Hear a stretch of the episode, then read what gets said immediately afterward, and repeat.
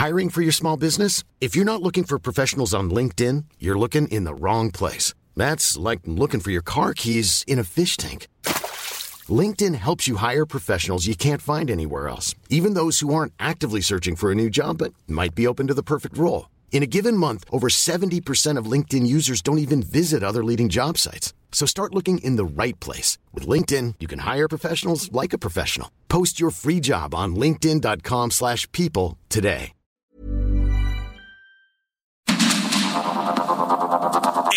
Media Group presenta Sergio Sarmiento y Lupita Juárez. Información veraz y oportuna con un toque personal y humano. Por el Heraldo Radio, donde la H suena y ahora también se escucha.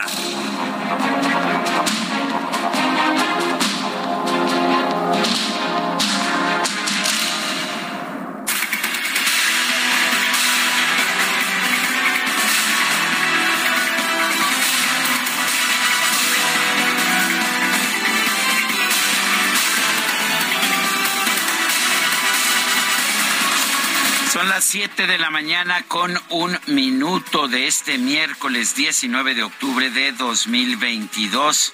Lo invitamos a estar bien informado. Aquí estamos listos, Guadalupe Juárez y Sergio Sarmiento, para traerle toda la información y también, si la noticia lo permite, para darle a usted el lado amable. No siempre la noticia lo permite, pero cuando lo permite, nosotros somos los primeros en darle a usted este lado amable.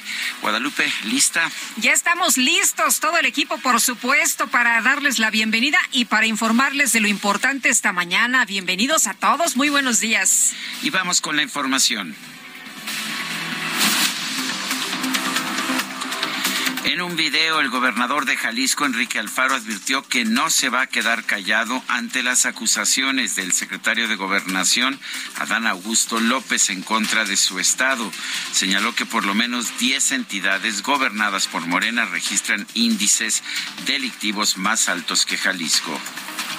Y que, por cierto, antes de nosotros, en los datos del Sistema Nacional de Seguridad, hay 10 estados gobernados por Morena que tienen una mayor tasa de incidencia delictiva total, donde están integrados todos los delitos. Pero déjeme decirle, secretario de Gobernación, que Jalisco también, en víctimas por agresión directa, en homicidio doloso, está ya por debajo de la media nacional. Luego de que el secretario de Gobernación, Adán Augusto López, afirmó que en Nuevo León la fuerza civil solo es usada para resguardar tiendas de conveniencia, el gobernador Samuel García aseguró en Twitter que esta corporación es por mucho la mejor policía de México. No se quedaron callados los gobernadores y han estado respondiendo a los señalamientos del secretario de Gobernación. El coordinador del PAN en el Congreso de Nuevo León, Carlos de la Fuente, consideró que para proteger la imagen de la Fuerza Civil, el gobernador Samuel García debe solicitar una explicación por las declaraciones del secretario Adán Augusto López.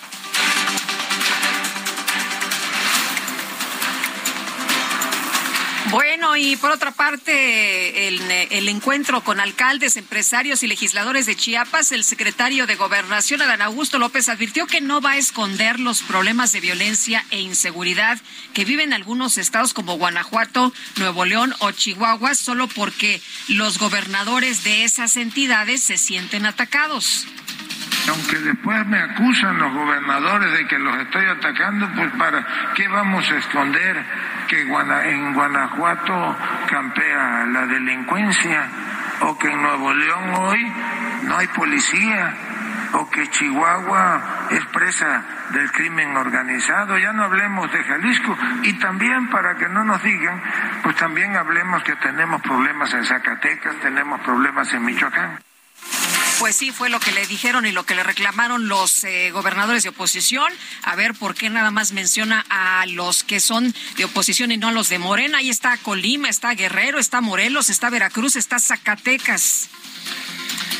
El presidente de la Cámara de Diputados, Santiago Krill, consideró que el secretario de Gobernación, Adán Augusto López, incurre en una absoluta cobardía al culpar a los gobernadores de oposición de la crisis de inseguridad en el país. Él debiera saber, y si no lo sabe, se lo voy a recordar al secretario de Gobernación, él debe saber que todos los delitos concernientes al crimen organizado son del ámbito federal. Y lo repito, son del ámbito federal como es el huachicol en el caso de Guanajuato, como es el crimen organizado en el caso de Chihuahua. Eh, es muy claro, o sea, él, él quiere lavarle la cara al presidente López Obrador de su estrategia fallida, de su estrategia reprobable. ¿Por qué habrá mencionado lo del huachicol en primer lugar? Me pregunto. Bueno, el coordinador nacional de Movimiento Ciudadano, Dante Delgado, afirmó que Adán Augusto López trabaja más como secretario particular del presidente López Obrador que como titular de una dependencia federal. Para cómo están las cosas, ¿cabe exigir la renuncia del secretario? Bueno, la verdad no es secretario, es el que hace las veces de secretario particular del presidente de la República.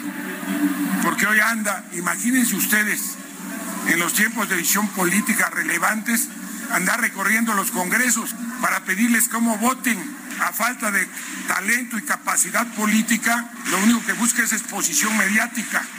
Es lo que está buscando. Ojalá trabajara como secretario de gobernación y pusiera orden. La Junta de Coordinación Política de la Cámara de Diputados rechazó una solicitud de Movimiento Ciudadano para citar al secretario de la Defensa Nacional, Luis Crescencio Sandoval, a comparecer ante el Pleno para explicar el hackeo que sufrió la dependencia a su cargo.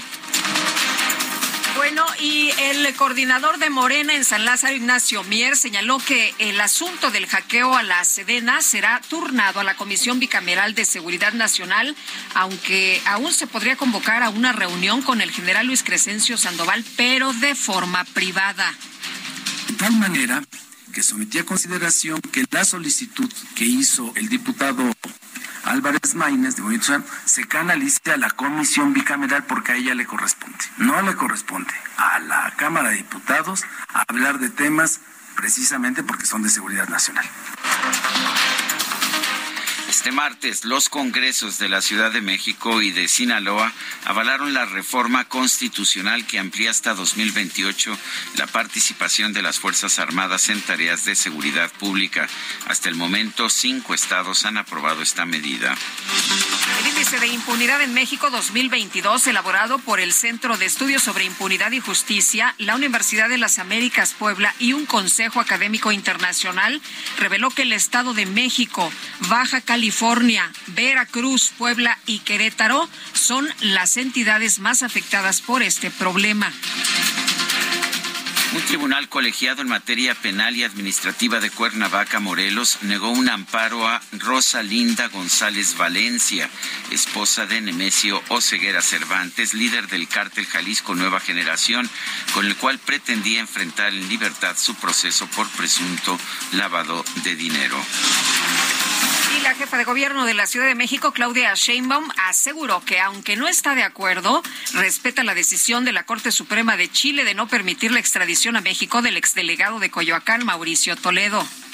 Respetamos, pero no estamos de acuerdo. O sea, Mauricio Toledo cometió actos de corrupción, entonces pues está mal que se vayan a refugiar a otro país y que no rindan cuentas en el país en donde cometieron los delitos. Pregunta.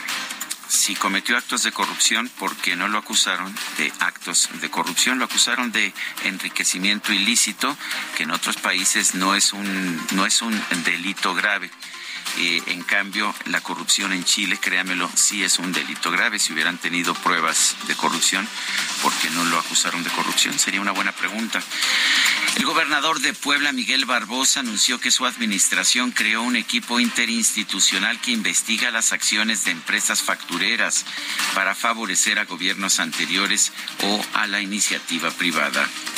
La Fiscalía Especializada en Delitos Electorales citó a Pío López Obrador, hermano, como usted sabe, del presidente de la República, para que declare en calidad de imputado como parte de la investigación en su contra por presuntamente recibir dinero en efectivo para favorecer a Morena. ¿Se acuerda usted de aquellos videos que se filtraron, se dieron a conocer, donde está recibiendo un, pues unos sobres amarillos en los que hay dinero? Bueno, pues ahí está citado precisamente por este tema. En el segundo día de los foros Diálogos por México, organizados por la dirigencia nacional del PRI, la senadora Claudia Ruiz Macié se presentó como aspirante a la candidatura presidencial del tricolor. De todos a los que se nos enchina la piel cuando vemos la bandera ondear y de todos los que sentimos cosquillas en las entrañas cuando oímos el himno nacional. Soy Claudia Ruiz Macié y no tengo miedo, sí me atrevo y estoy lista. El Senado otorgó este martes la medalla Belisario Domínguez 2020 a los integrantes del Sistema Nacional de Salud por su trabajo para atender la pandemia de COVID-19. Sin embargo, el galardón fue donado a la Casa Museo Doctor Belisario Domínguez, ubicada en el estado de Chiapas.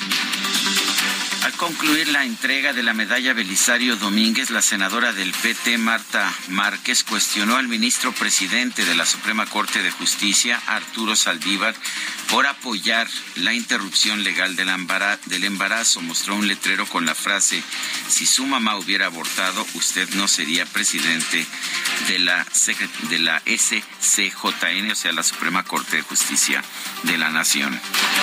Y a través de Twitter, el ministro Arturo Saldívar señaló que su madre sí deseaba tener un hijo, pero de no haber sido así, ojalá que en aquel tiempo hubiera podido ejercer sus derechos reproductivos. El gobernador de Veracruz, Cuitláhuac García, informó que ya fueron dados de alta 11 de los más de 40 estudiantes de una secundaria del municipio de Álamo, Temapache, que fueron hospitalizados por presentar síntomas de intoxicación. Y ante las fuertes lluvias registradas en Guerrero, las autoridades educativas del estado suspendieron las clases en todas las escuelas de la Costa Chica y la Costa Grande, las zonas altas de la Sierra y el puerto de Acapulco. Presidente López Obrador se reunió en Palacio Nacional con la directora general de Walmart International, Judith McKenna, para pedirle que su cadena de supermercados no suba los precios de los productos básicos. Y a través de Twitter, el presidente López Obrador confirmó que este martes sostuvo una llamada telefónica con su homólogo de los Estados Unidos, Joe Biden, para hablar sobre migración, seguridad y cooperación para el desarrollo. El presidente Biden presentó un nuevo plan para destinar 88 mil millones de dólares a la preparación de su país ante una futura pandemia. Y el gobierno de los Estados Unidos ofreció enviar ayuda humanitaria a Cuba para apoyar a la población de la isla ante los estragos provocados por el huracán Ian. Y en información deportiva, los Yankees de Nueva York vencieron 5 a 1 a los Guardianes de Cleveland en el partido definitivo de la serie divisional de la Liga Americana. Este miércoles se enfrentarán a los Astros de Houston.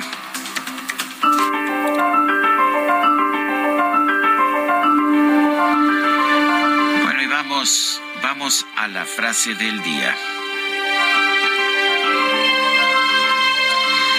Nada para el coronel. El administrador se echó al saco, el saco al hombro, bajó el andén y respondió, sin volver la cabeza. El coronel no tiene quien le escriba. Gabriel García Márquez.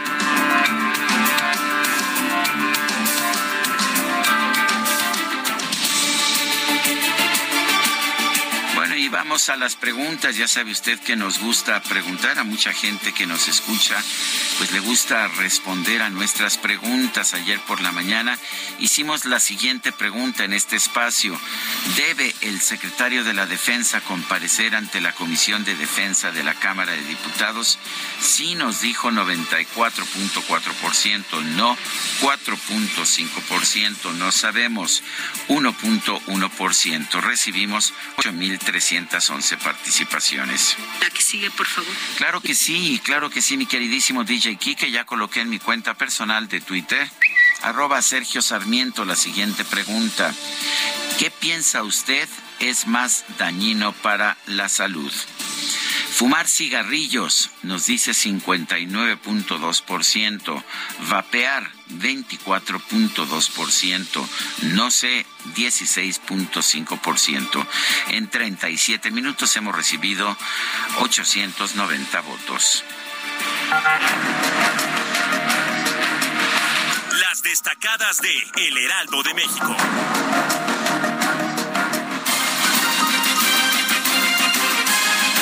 Nosotros aquí en la cabina Itzel González con las destacadas. Itzel, ¿cómo te va? Muy buenos días. Muy buenos días, Lupita, Sergio, queridos destacalovers. Miércoles, mitad de semana, ya estamos a 19 de octubre del 2022. Hoy discutíamos, ya viene el Halloween, de qué nos vamos a disfrazar y después, cómo vamos a poner nuestra ofrenda. Híjole, ya, ya andamos preparando, ya, andamos en esos Yo ya saqué a mi novia del ataúd. ¿eh? ¿Ya? Mi novia es una Caterina realmente hermosa. ¿La conoces, Lupita? Creo sí, que no, muy, no, sí, sí la conozco, muy bonita. Muy bonita, Caterina. Yo ya la saqué de una A ver si subes una foto para que ah, la conozcamos todos. Hoy, hoy subo, una, subo una foto. Te la voy a mandar a ti para que tú la subas Perfecto, y la subimos a arroba Sergio Lupita.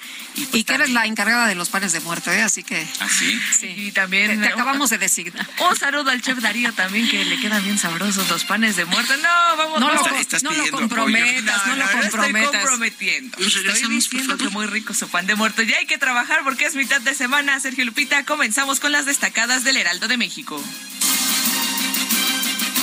En primera plana, con todo el gabinete gobierno blinda Tamaulipas, el presidente López Obrador externó el respaldo al gobernador Américo Villarreal para garantizar seguridad y bienestar.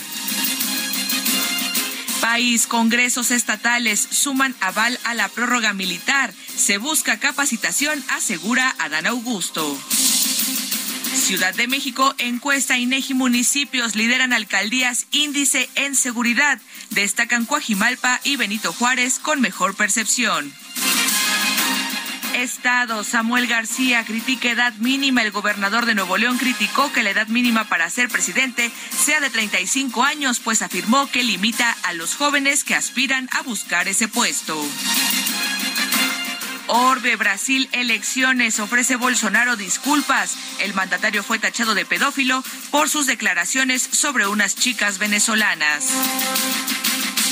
Meta, selección femenil, nuevo fracaso. El trique eliminado del Mundial Sub-17 al caer con su similar de Colombia. Y finalmente, en mercados, asegura Gabriel Llorio, paquete económico 2023 está blindado. El subsecretario de Hacienda dijo que la deuda está anclada.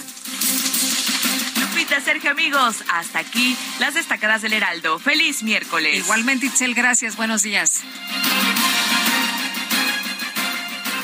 Son las 7 de la mañana con 17 minutos. Ayer el presidente de la República se lanzó nuevamente contra los vapeadores.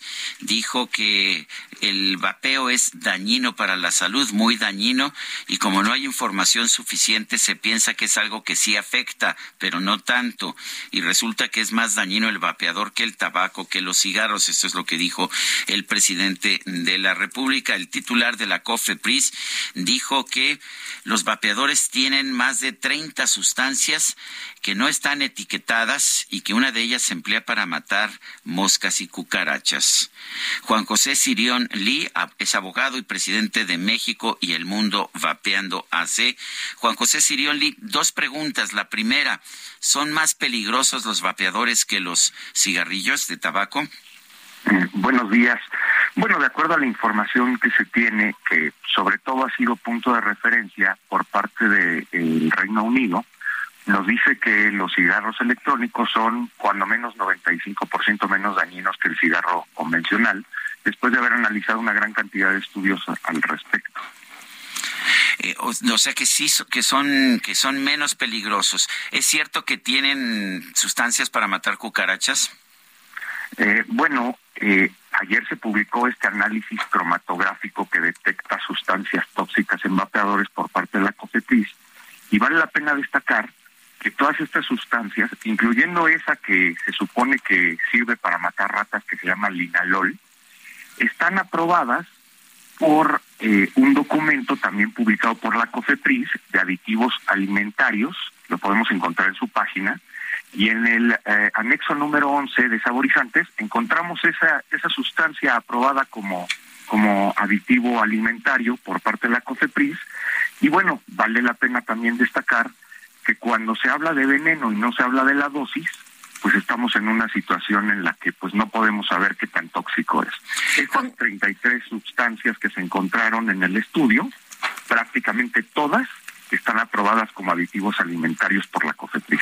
Eh, Juan José, eh, ¿crees que esto es una campaña precisamente en contra de los eh, de, los vapeadores, en contra de quienes han traído este negocio, este comercio a México?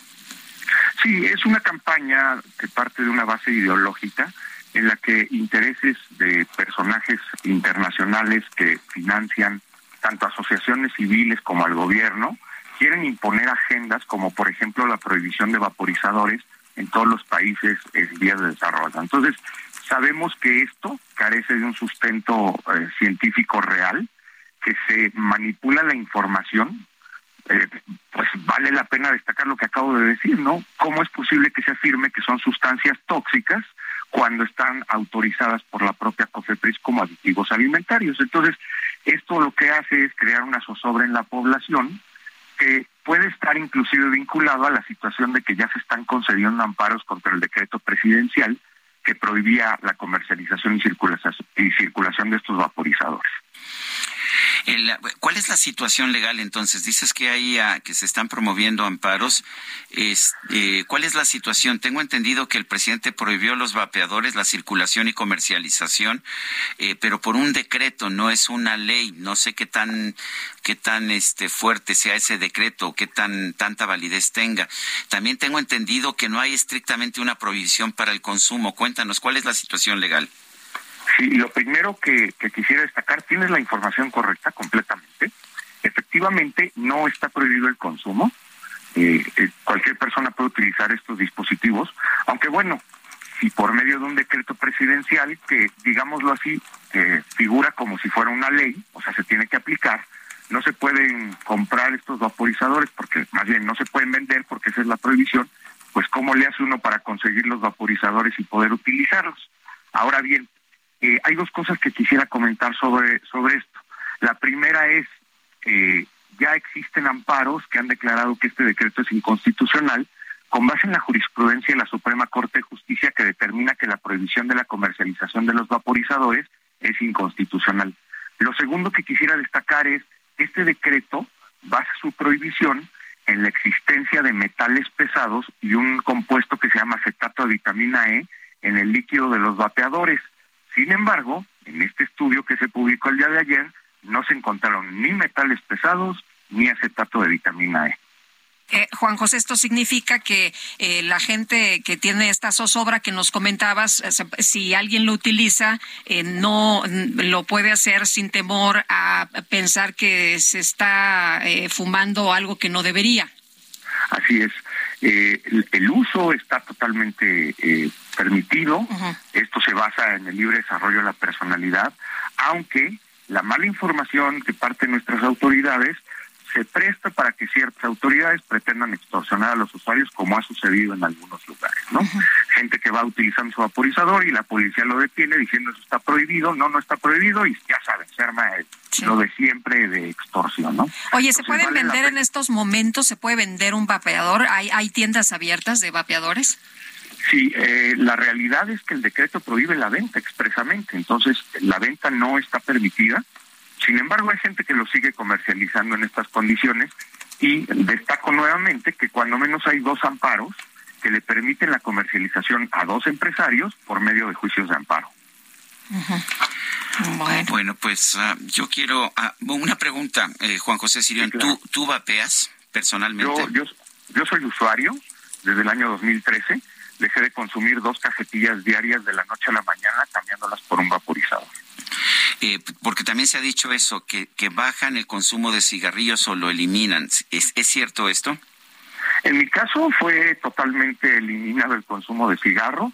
Vale la pena, también les cuento a manera nada más de anécdota, que me hice una, una eh, radiografía de tórax unos meses antes de empezar a vapear Afortunadamente no tenía ninguna afectación después de todos los años que fumé y recientemente me hice otra radiografía de tórax en la que mi condición sigue idéntica después de nueve años de utilizar el vaporizador.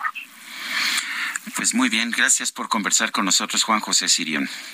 Al contrario, muchas gracias por el interés en el tema. Hasta, luego. muy buenos días. Sergio, yo quiero decir una cosa, no estoy a favor ni en contra eh, de, ni de promover ni de no promover el vapeo, pero sí de la libertad de las personas. Sí, yo no, a ver, yo no vapeo, yo no fumo, pero creo que no se debe prohibir el cigarrillo, creo que no se debe prohibir el vapear y lo que sí señala pues la información científica disponible es que es falso decir que vapear es más peligroso o es más dañino para la salud que utilizar cigarrillos. Lo que nos dicen los estudios científicos, esos otros datos que da la ciencia, lo que nos dicen es completamente distinto. Los cigarrillos de tabaco son mucho más peligrosos.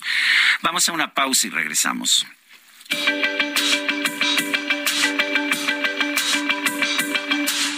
Sarmiento y Lupita Juárez quieren conocer tu opinión, tus comentarios o simplemente envía un saludo para ser más cálida esta mañana. Envía tus mensajes al WhatsApp 55 20 10 96 47.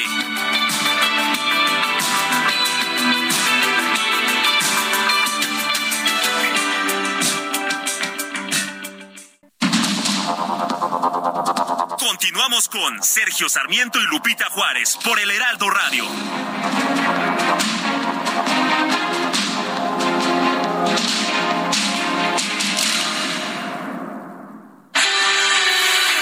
El amor inspira nuestras acciones por México. Reforestando la tierra, reciclando, cuidando el agua, impulsando a las mujeres y generando bienestar en las comunidades. Juntos somos Coca-Cola y contigo el amor multiplica.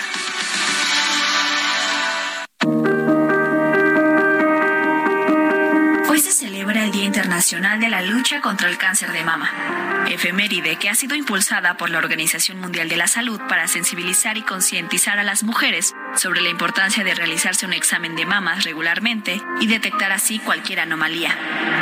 El cáncer de mama constituye la primera causa de muerte en la población femenina a nivel mundial. De acuerdo con las estadísticas de la OMS, esta enfermedad representa el 16% de todos los cánceres en pacientes femeninos. Por otra parte, se estima que una de cada ocho mujeres tendrá cáncer de mama a lo largo de su vida, razón por la cual es de vital importancia realizar una evaluación regular de los senos. Se ha determinado que la detección precoz del cáncer de mama incide notablemente en la modificación del pronóstico de la enfermedad incrementando las posibilidades de curación hasta en un 100%. El cáncer de mama o de seno es un tipo de tumor que se crea en las células y estructuras de las glándulas de los tejidos del seno. Puede diseminarse al resto del organismo a través de los vasos sanguíneos y los vasos linfáticos, conocido como metástasis. Entre las posibles causas y factores de riesgo se destacan las siguientes. Mayor exposición a estrógenos, obesidad, edad avanzada, consumo de tabaco y alcohol, menopausia tardía, factores ambientales. El cáncer de mama afecta a ambos sexos, siendo mucho más frecuente en las mujeres.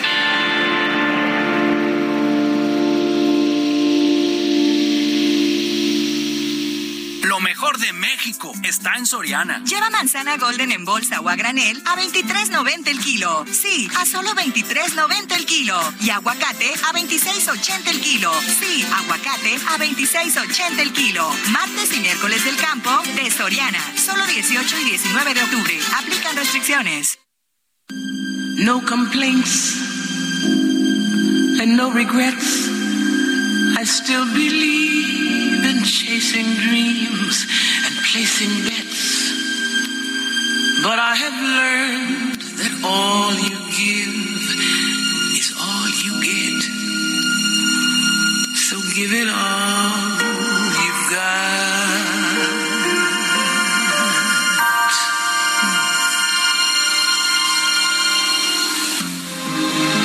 I had my share. I drank my fill.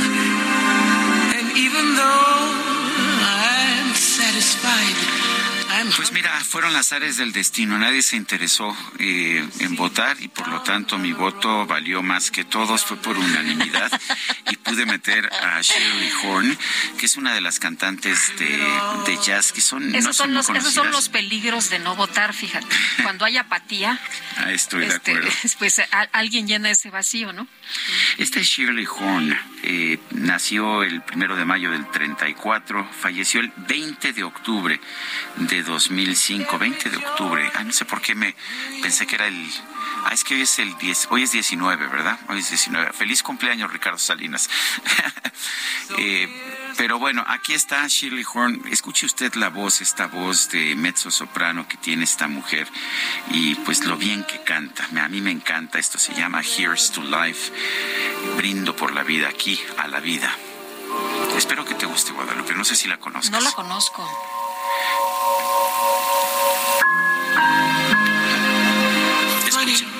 Escucha la voz. La gravedad, la Our love can go from warm hellos bueno, tenemos mensajes de nuestro público. Adelante, Lupita. Bueno, nos dice María Rojas, buenos días, es más dañino fumarse la mañanera. Ay, María, ¿cómo empiezas esta mañana? Bueno, dice otra persona, la furia de López Obrador contra los vapeadores parece seguir un patrón de conducta.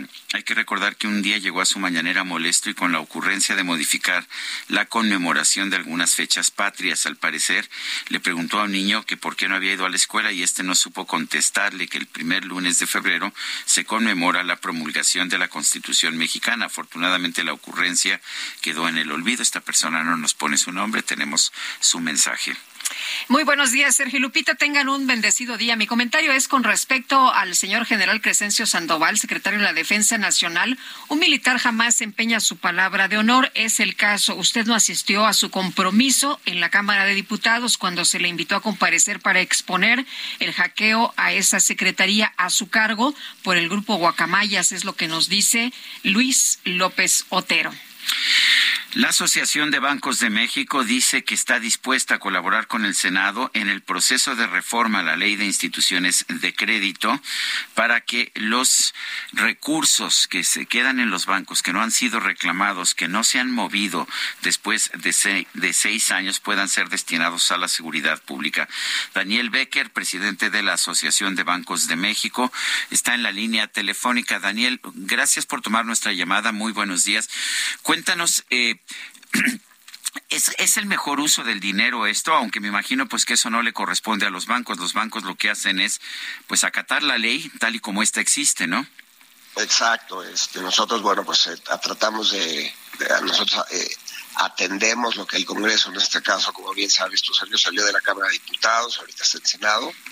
Yo creo que nosotros como Asociación de Bancos de México, pues estamos, no estamos por encima del Congreso y tenemos que alinearnos a las leyes que se emitan ahí, que se que se establezcan ahí, pero sin embargo lo que creo que sí es importante es que en este caso, ya que está en la Cámara Revisora, que es el Senado, el, presidente de la coordinación política del Senado, el senador Monreal, nos ha dado la oportunidad de discutir y platicar si esta es la mejor opción de cara a estas cuentas que no tienen movimiento.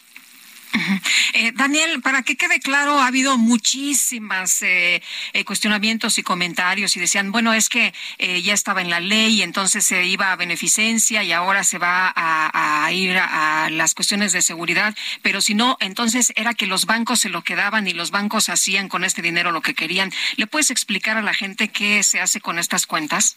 Sí, por supuesto. Yo creo que primero lo que hay que entender es que sí hubo una modificación a la ley en el 2008, como bien tú lo comentas, Lupita, hubo una ley donde los recursos de menos de 300 salarios mínimos se iban a la beneficencia. Las otras cuentas mayores por su cuantía quedaban también en una cuenta concentradora pagando réditos eh, del orden de por lo menos el índice nacional de precios al consumidor y luego eh, se quedaban ahí y el, el cliente podía reclamar en su momento y tener esos recursos de vuelta. Hoy eh, la, esta ley habla de para la beneficencia hasta 300 salarios mínimos, pero por encima de 300 salarios mínimos, es decir, alrededor de más de 52 mil pesos, aquellas cuentas que no tengan movimiento, se van a cuestiones de seguridad social. Eh, Ahora bien, hay mucha gente que dice que las cuentas eh, se quedan sin movimiento por razones que no tienen que ver con un abandono, que tienen que ver con eh, que son que las las tienen personas de edad que ya no van al banco, eh, que que las olvidan, pero que después se pueden recuperar o que se pueden encontrar nuevamente o que los parientes se pueden interesar. ¿Qué opinas tú? ¿Qué, qué saben ustedes de esas cuentas que se quedan sin actividad?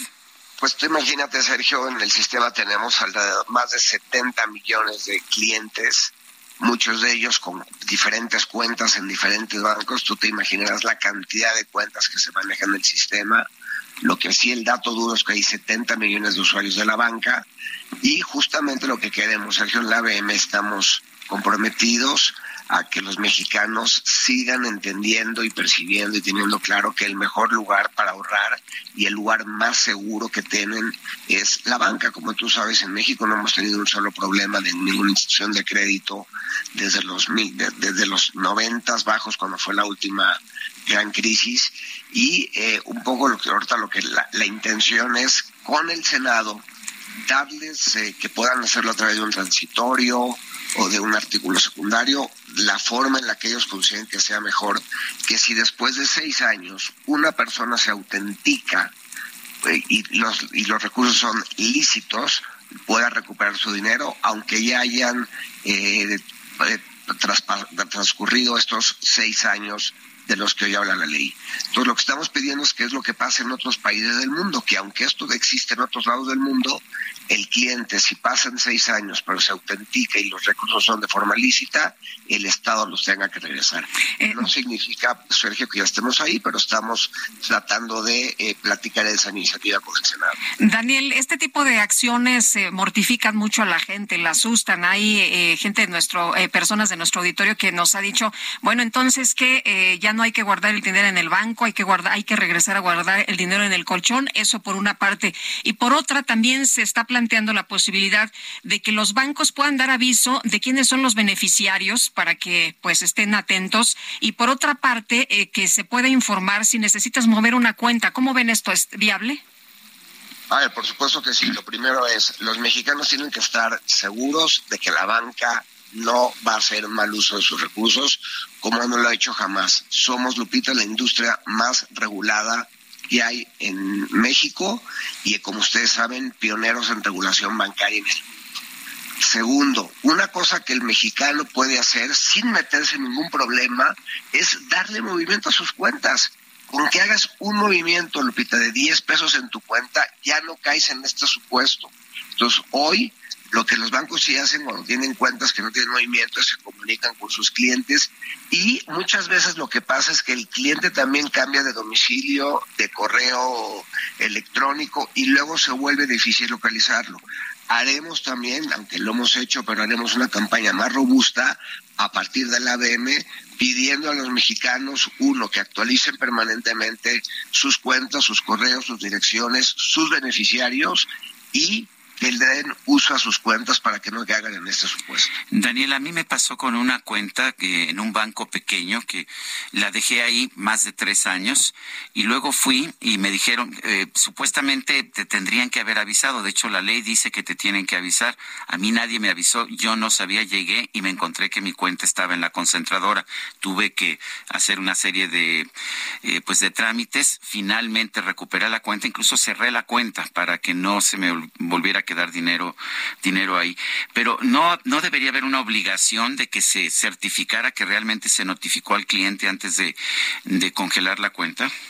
Bueno, hasta donde tengo entendido, Sergio, y, y no quiero mentir porque no tengo el dato preciso, pero tengo entendido que esas cuentas se pueden mandar a una cuenta concentradora una vez que se haya notificado con 90 días de anticipación al usuario. Eh, no estoy seguro si eso está en la LIC, en la Ley de Instituciones de Crédito, Sabemos por lo menos que es una práctica y me deja, Sergio, una tarea para corroborar si eso está a nivel ley o a nivel usos y costumbres de la banca. creo, que está en el artículo 67, creo que lo dice el artículo 67 de la Ley de Instituciones de Crédito para facilitarte la búsqueda, eh, porque lo vi yo hace algunos días que estaba yo investigando este tema. Pero lo que sí sé es que a mí me congelaron una cuenta sin notificarme.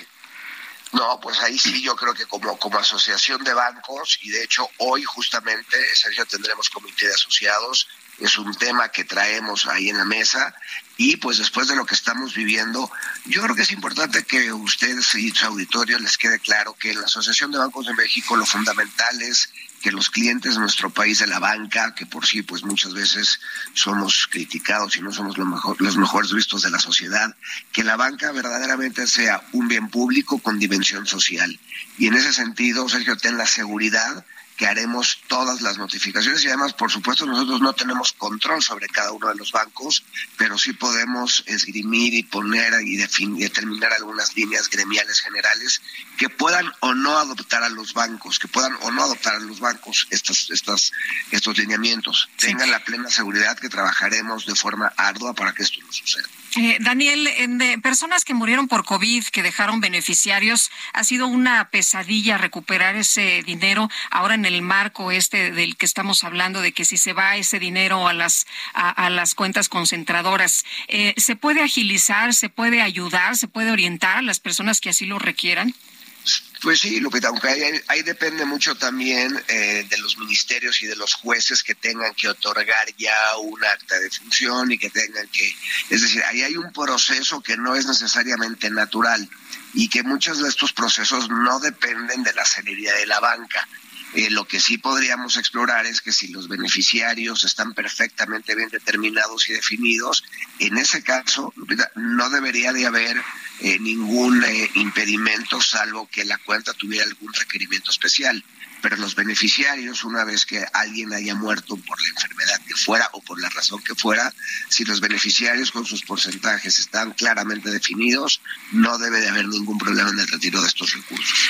Nos pregunta un radioescucha de nombre José Pérez, en caso de que se esté pagando un servicio como la Comisión Federal de Electricidad o Telmex de manera domiciliada, de manera automática, ¿esto cuenta como movimiento?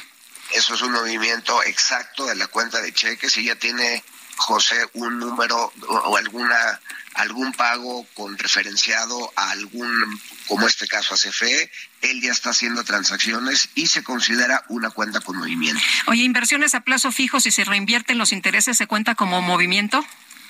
Ahí no, eh, si, si tú lo dije, si tú lo pusiste como automático y el sistema lo hace automático, eh, pues me imagino que no cae en este supuesto. Si tú no lo, si tú no lo determinas automático y hablas tú cada vez y pides que hagas la reinversión o haces tú la reinversión de forma digital a través de, tus dispositivos digitales, en ese escenario sí se considera que hiciste movimiento. De hecho, la, la ley dice, porque también lo verifiqué, dice que las cuentas que se renuevan automáticamente no se considera no se considera como movimiento y los réditos no se consideran como movimiento si yo tengo una cuenta que se renueva automáticamente, aunque tenga réditos e intereses, eso no se cuenta como movimiento. pero en fin, es justo lo que correcto. Eh, lo que justo lo que me acabas de decir, pero sí yo lo verifiqué en la ley también el día de ayer.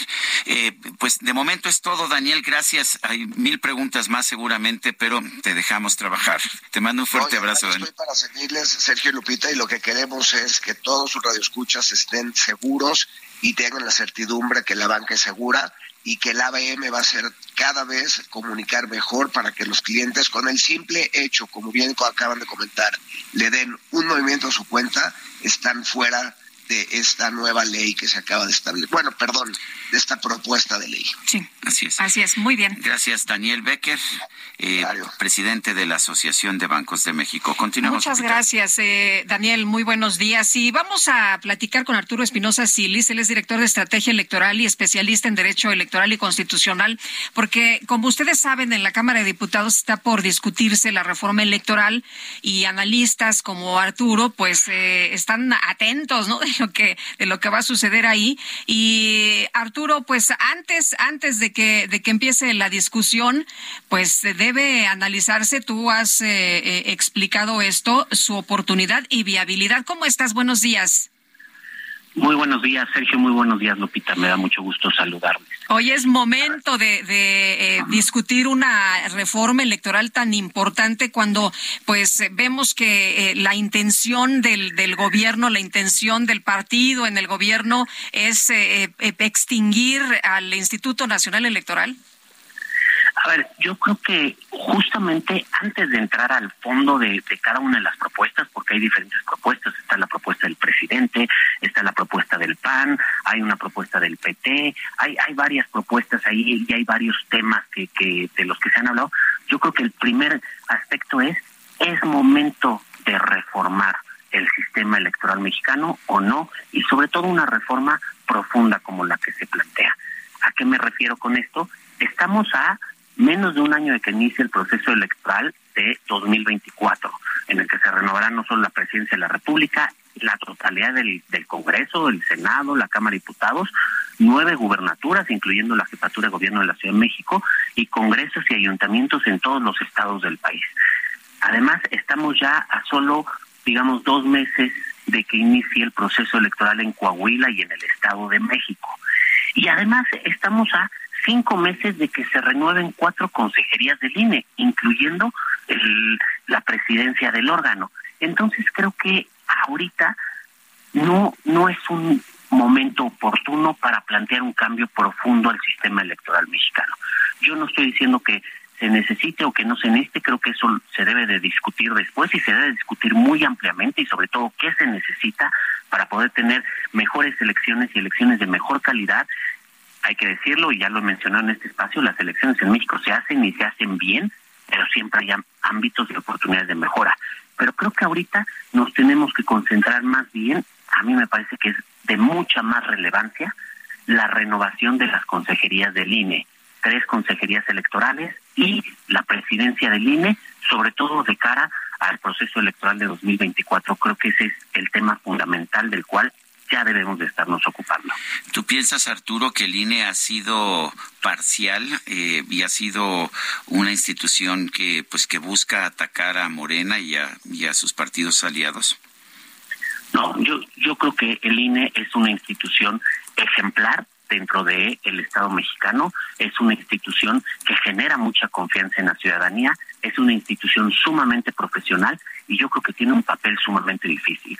Es el regulador de los partidos políticos, de las contiendas electorales y desde luego le toca y en su historia le ha tocado tener diferencias con todas las fuerzas políticas es una institución que no debe de ser cómoda para los partidos políticos, que no debe de ser cómoda para muchos de los actores políticos, porque justamente le toca aplicar la ley y hacerla valer, a lo cual pues, sabemos que históricamente la clase política en México y los partidos políticos presentan muchas resistencias y es por eso que nos tenemos que concentrar especialmente a partir de lo que hemos visto en los últimos procesos electorales y de lo que viene en tener una institución electoral sumamente fuerte para que pueda enfrentar las elecciones de 2024. Arturo, una de las propuestas que se está poniendo en la mesa es que se elija a los consejeros por voto popular. ¿Cómo ves tú esto? La verdad es que esta es de las propuestas que me parece una ocurrencia, no solo porque en ningún lugar del mundo se hace algo similar, sino porque el cargo de consejero o consejera electoral no es un cargo que deba de ser popular, que deba de ser atractivo para la ciudadanía. Los consejeros y consejeras no deben de tener la simpatía de la ciudadanía. Son perfiles técnicos con conocimientos en la materia, con experiencia en la materia y que deben de tener además cierta presencia y cierto talante para poder lidiar con los partidos políticos y enfrentar los embates que usualmente los partidos políticos hacen en su contra. ¿Cuáles serían las modificaciones que tú respaldarías? ¿Qué, qué, plantearías en caso de que te dijeran, eh, ¿qué, qué, qué plantearías tú, Arturo?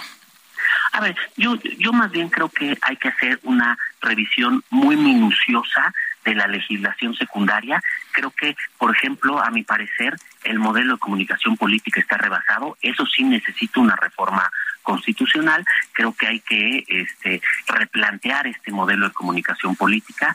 Me parece que tenemos pendiente el tema de regular la participación y la presencia de servidores y servidoras públicas en las campañas electorales.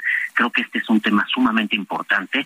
Hay pendiente una ley secundaria de el artículo 134 constitucional, los párrafos 7 y 8, y me parece que también yo revisaría de manera detallada el sistema de justicia electoral, sobre todo para evitar esta hiperjudicialización que se da en muchas elecciones en las cuales los partidos buscan ganar en la mesa lo que no obtuvieron en las urnas.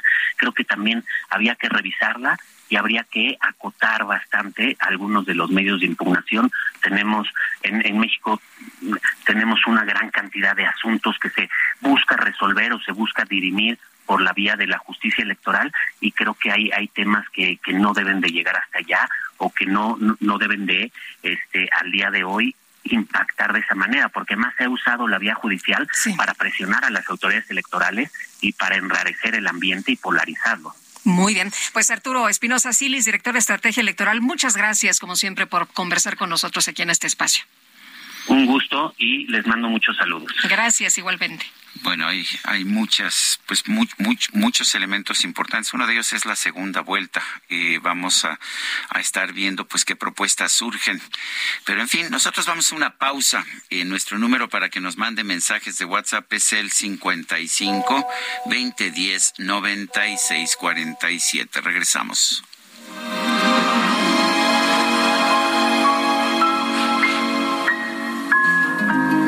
There's no yes in yesterday.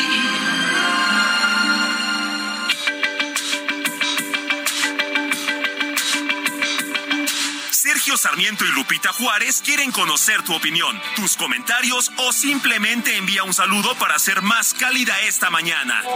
Envía tus mensajes al WhatsApp 55 20 10 96 47.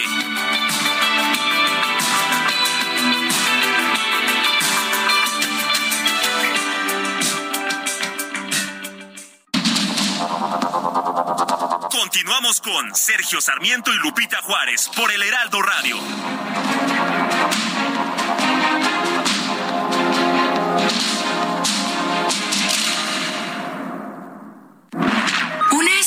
Manejas desde el smartphone? Nuevas estufas LG InstaView, ahora con inteligencia artificial LG ThinQ. Toca dos veces y descubre la magia del interior sin abrir la puerta. Las únicas con horno de convección, air fryer, grill y triple flama. Descubre la inteligencia de la cocina con LG. Destino Qatar en el Heraldo Radio. Una presentación de LG Electronics. Los organizadores del primer partido celebrado en el estadio principal del Mundial de Qatar dijeron que acudieron exactamente 77.575 personas. Muchos periodistas, entre ellos varios mexicanos invitados al evento, celebraron el espectáculo de luz y sonido previo al arranque del partido, llamado Supercopa de Lusail, pero nadie habló de los múltiples problemas de logística que se vivieron. Por ejemplo, en las gradas antes del medio tiempo se acabó el agua y la temperatura superaba los 34 grados, como si fueran los tiempos del comunismo este miles de inmigrantes africanos y asiáticos fueron llevados para llenar las áreas vacías del estadio, todos vistiendo camisetas idénticas en blanco, azul o rojo, y luego salieron en masa en el medio tiempo del partido. En el caos posterior al encuentro, cientos de personas rompieron los cordones de seguridad para llegar a la estación del metro que está a 400 metros del estadio y donde llegó a haber una fila de más de dos kilómetros. Así que en la televisión se vio muy bonito, pero no todo fue contado como se debía. Hasta la próxima, lo saluda Edgar Valero. Destino Qatar en el Heraldo Radio. Una presentación de LG Electronics. No complaints and no regrets. I still believe in chasing dreams and placing bets. But I have learned that all you give is all you get. So give it all you've got.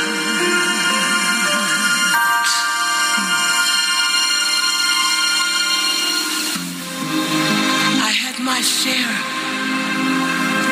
I drank my fill. And even though hungry still to see what's down another road beyond the hill and do it all again. Bueno, este bueno, otra vez se ve, se ve que tuvieron algún problema en producción. Otra vez es Here's to Life. Seguimos escuchando a Shirley Horn, es la misma canción. Es que, como no la conocían Ah, y les bien, gustó, les gustó mucho, la pusieron que se vez. repita y aquí está, aquí Bueno. está. Vámonos con los mensajes. Buen día, Sergio Lupita, que se presente a declarar el secretario Luis Crescencio Sandoval por el hackeo de documentos desde Tlaquepaque. Nos saluda Rebeca. Rebeca, te mandamos un abrazo y te quiero comentar que este miércoles, pues, ¿qué crees? Que van a estar en el Senado pero van a estar acompañando a Rosa Isela Rodríguez, la secretaria de Seguridad y Protección Ciudadana. No van a hablar, ¿eh? No van a hablar. Va a estar el secretario de la Sedena, el secretario de la Marina, acompañando a Rosa Isela Rodríguez, pero no van a hablar. La única que va a hablar va a ser la secretaria de Seguridad y Protección Ciudadana. Dice Noé Martínez desde Chiapas. Hay que recordarle al secretario de Gobernación que Nuevo León, Jalisco y Chihuahua son parte de un país llamado México, que gobierna Morena, y Chiapas, morenista, es un desastre, por cierto. Sergio y Lupita, buen miércoles, escuchando su entrevista referente a nuestras cuentas bancarias. A mí ya me congelaron mi cuenta ahora que fui a mover mi dinero. Nunca me avisaron y ahora tengo que hacer todo el papeleo requerido. Si hagan algún depósito o retiro para que no les pase esto. Eh, muy molesta, era un ahorro de mi retiro de jubilación. Soy Soco Rodríguez A y sigo sufriendo con la reposición de mis tarjetas. Bueno, pues sí, sí hay que mover. Eh, a los tres años, a los tres años le congelan la cuenta, pasa a una cuenta concentradora y a los seis años, si es de menos de 50 mil pesos, se la quitan a usted. eh, Se la van a clavar, ¿eh? Así que más vale Sí, que estemos vale. todos Hay que atentos. mover, hay, que mover las cuentas. Son las 8 de la mañana con cinco minutos. Vámonos al clima. En Soriana encuentras la mayor calidad. Carne molida de res 80-20 a solo 87.90 el kilo. Y milanesa de res pulpa blanca a 159 pesos el kilo. Sí, a solo 159 pesos el kilo. Soriana, la de todos los mexicanos. A octubre 19. No aplica con otras promociones. Aplican restricciones. El pronóstico del tiempo con Sergio Sarmiento y Lupita Juárez.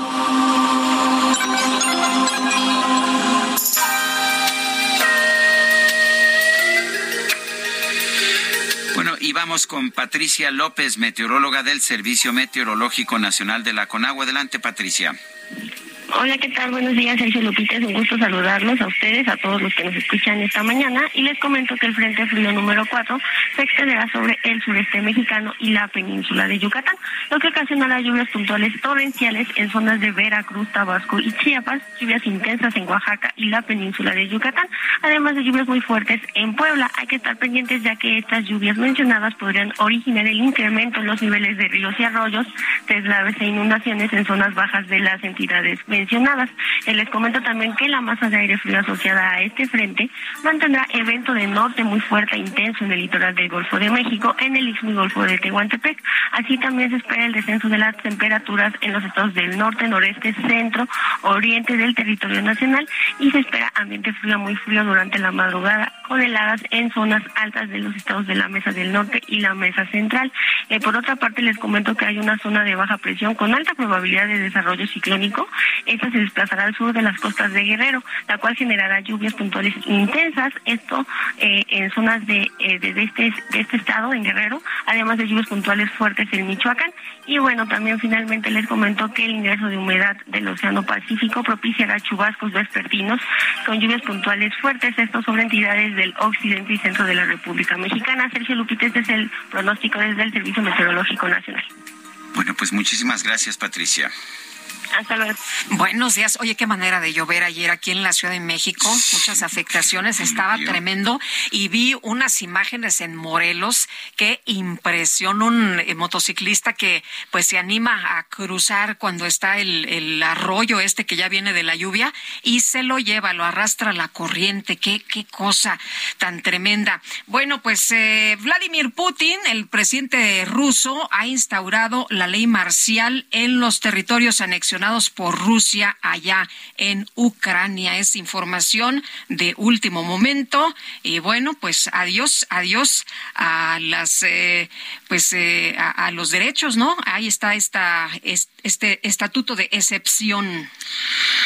En otros temas, eh, los dictámenes para la Ley de Ingresos de la Federación y para la Ley de Derechos 2023 fueron votados a favor la tarde de este martes en la Comisión de Hacienda y Crédito Público de la Cámara de Diputados. Se espera que hoy, este miércoles, sean discutidos y votados en el Pleno. Con 24 votos a favor, 16 en contra y cero abstenciones, se aprobó en la comisión el dictamen para la Ley de Ingresos 2023, en la que se prevé un ingreso de 8.3 billones de pesos.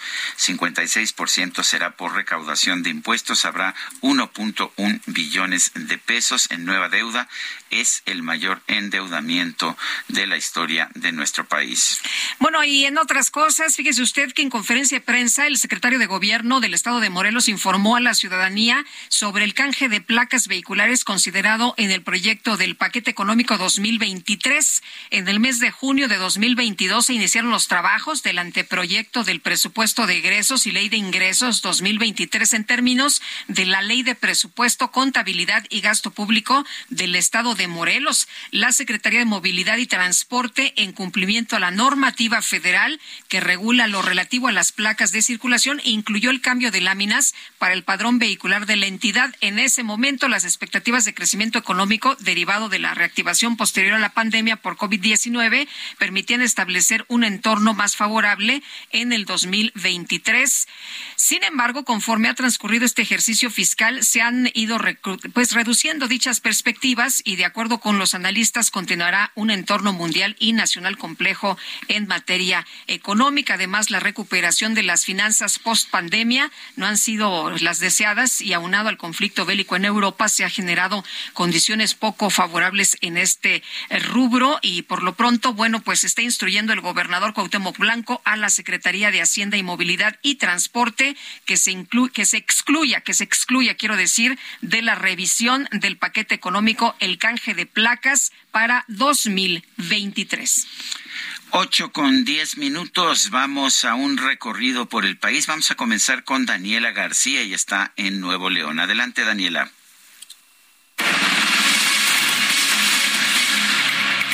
Muy buenos días, Sergio Lupita. Pues ya hubo una respuesta por parte del gobernador Samuel García, aunque no mencionó directamente el secretario de Gobernación Adán Augusto López, ni sus comentarios recientes criticando el cuerpo policíaco estatal, Fuerza Civil. El gobernador aseguró que esta es la mejor policía de México. Mencionó que en Nuevo León los ciudadanos están profundamente agradecidos y orgullosos de los elementos de Fuerza Civil, que todos los días, dice, ponen en riesgo su vida para cuidar de los ciudadanos y sus familias. Agregó que es una policía de élite, la mejor preparada de México, la mejor armada y con mejores prestaciones que está combatiendo al crimen organizado de frente. Agregó que no han parado de proteger las fronteras día y noche para mantener blindado al Estado, además de que citó que se están enfrentando a los criminales y encarcelándolos. Dijo, nos están defendiendo. Es la información esta mañana desde Nuevo León.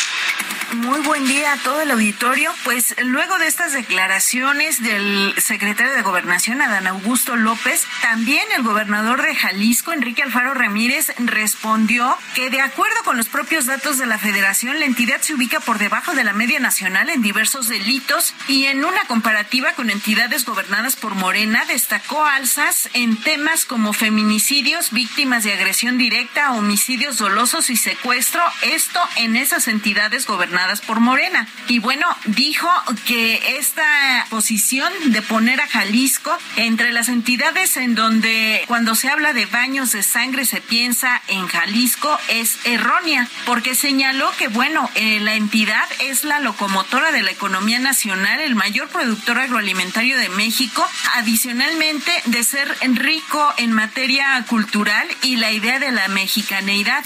Además, Alfaro lamentó estas declaraciones y aclaró el tema de la llamada cuando él estaba de gira en España y que el secretario de Gobernación se comunicó a través del embajador de eh, México en España para solicitarle que intercediera y tratara de convencer a los senadores de Movimiento Ciudadano para que votaran a favor de esta iniciativa que plantea mantener al ejército en las calles. Esa es la información desde Guadalajara. Excelente día para todos. Bueno, y vámonos, vámonos ahora con otras cosas. Ocho con trece. En Soriana, vive tu pasión con todo. Lleva costilla y flecha de res para asar a 99 pesos cada kilo. Sí, 99 pesos el kilo. O el six pack de cerveza modelo especial a solo 50 pesos con 200 puntos. Soriana, la de todos los mexicanos. A octubre 20 no aplica con otras promociones. Aplica restricciones. Evita el exceso. El Químico Guerra. Con Sergio Sarmiento y Lupita Juárez. ¿Cómo estás, Químico Guerra? ¿Qué nos preparaste esta mañana? Buenos días. Una buena noticia, Lupita y Sergio. No todo está mal en este país. Hay personas verdaderamente extraordinarias, mexicanos de excelencia.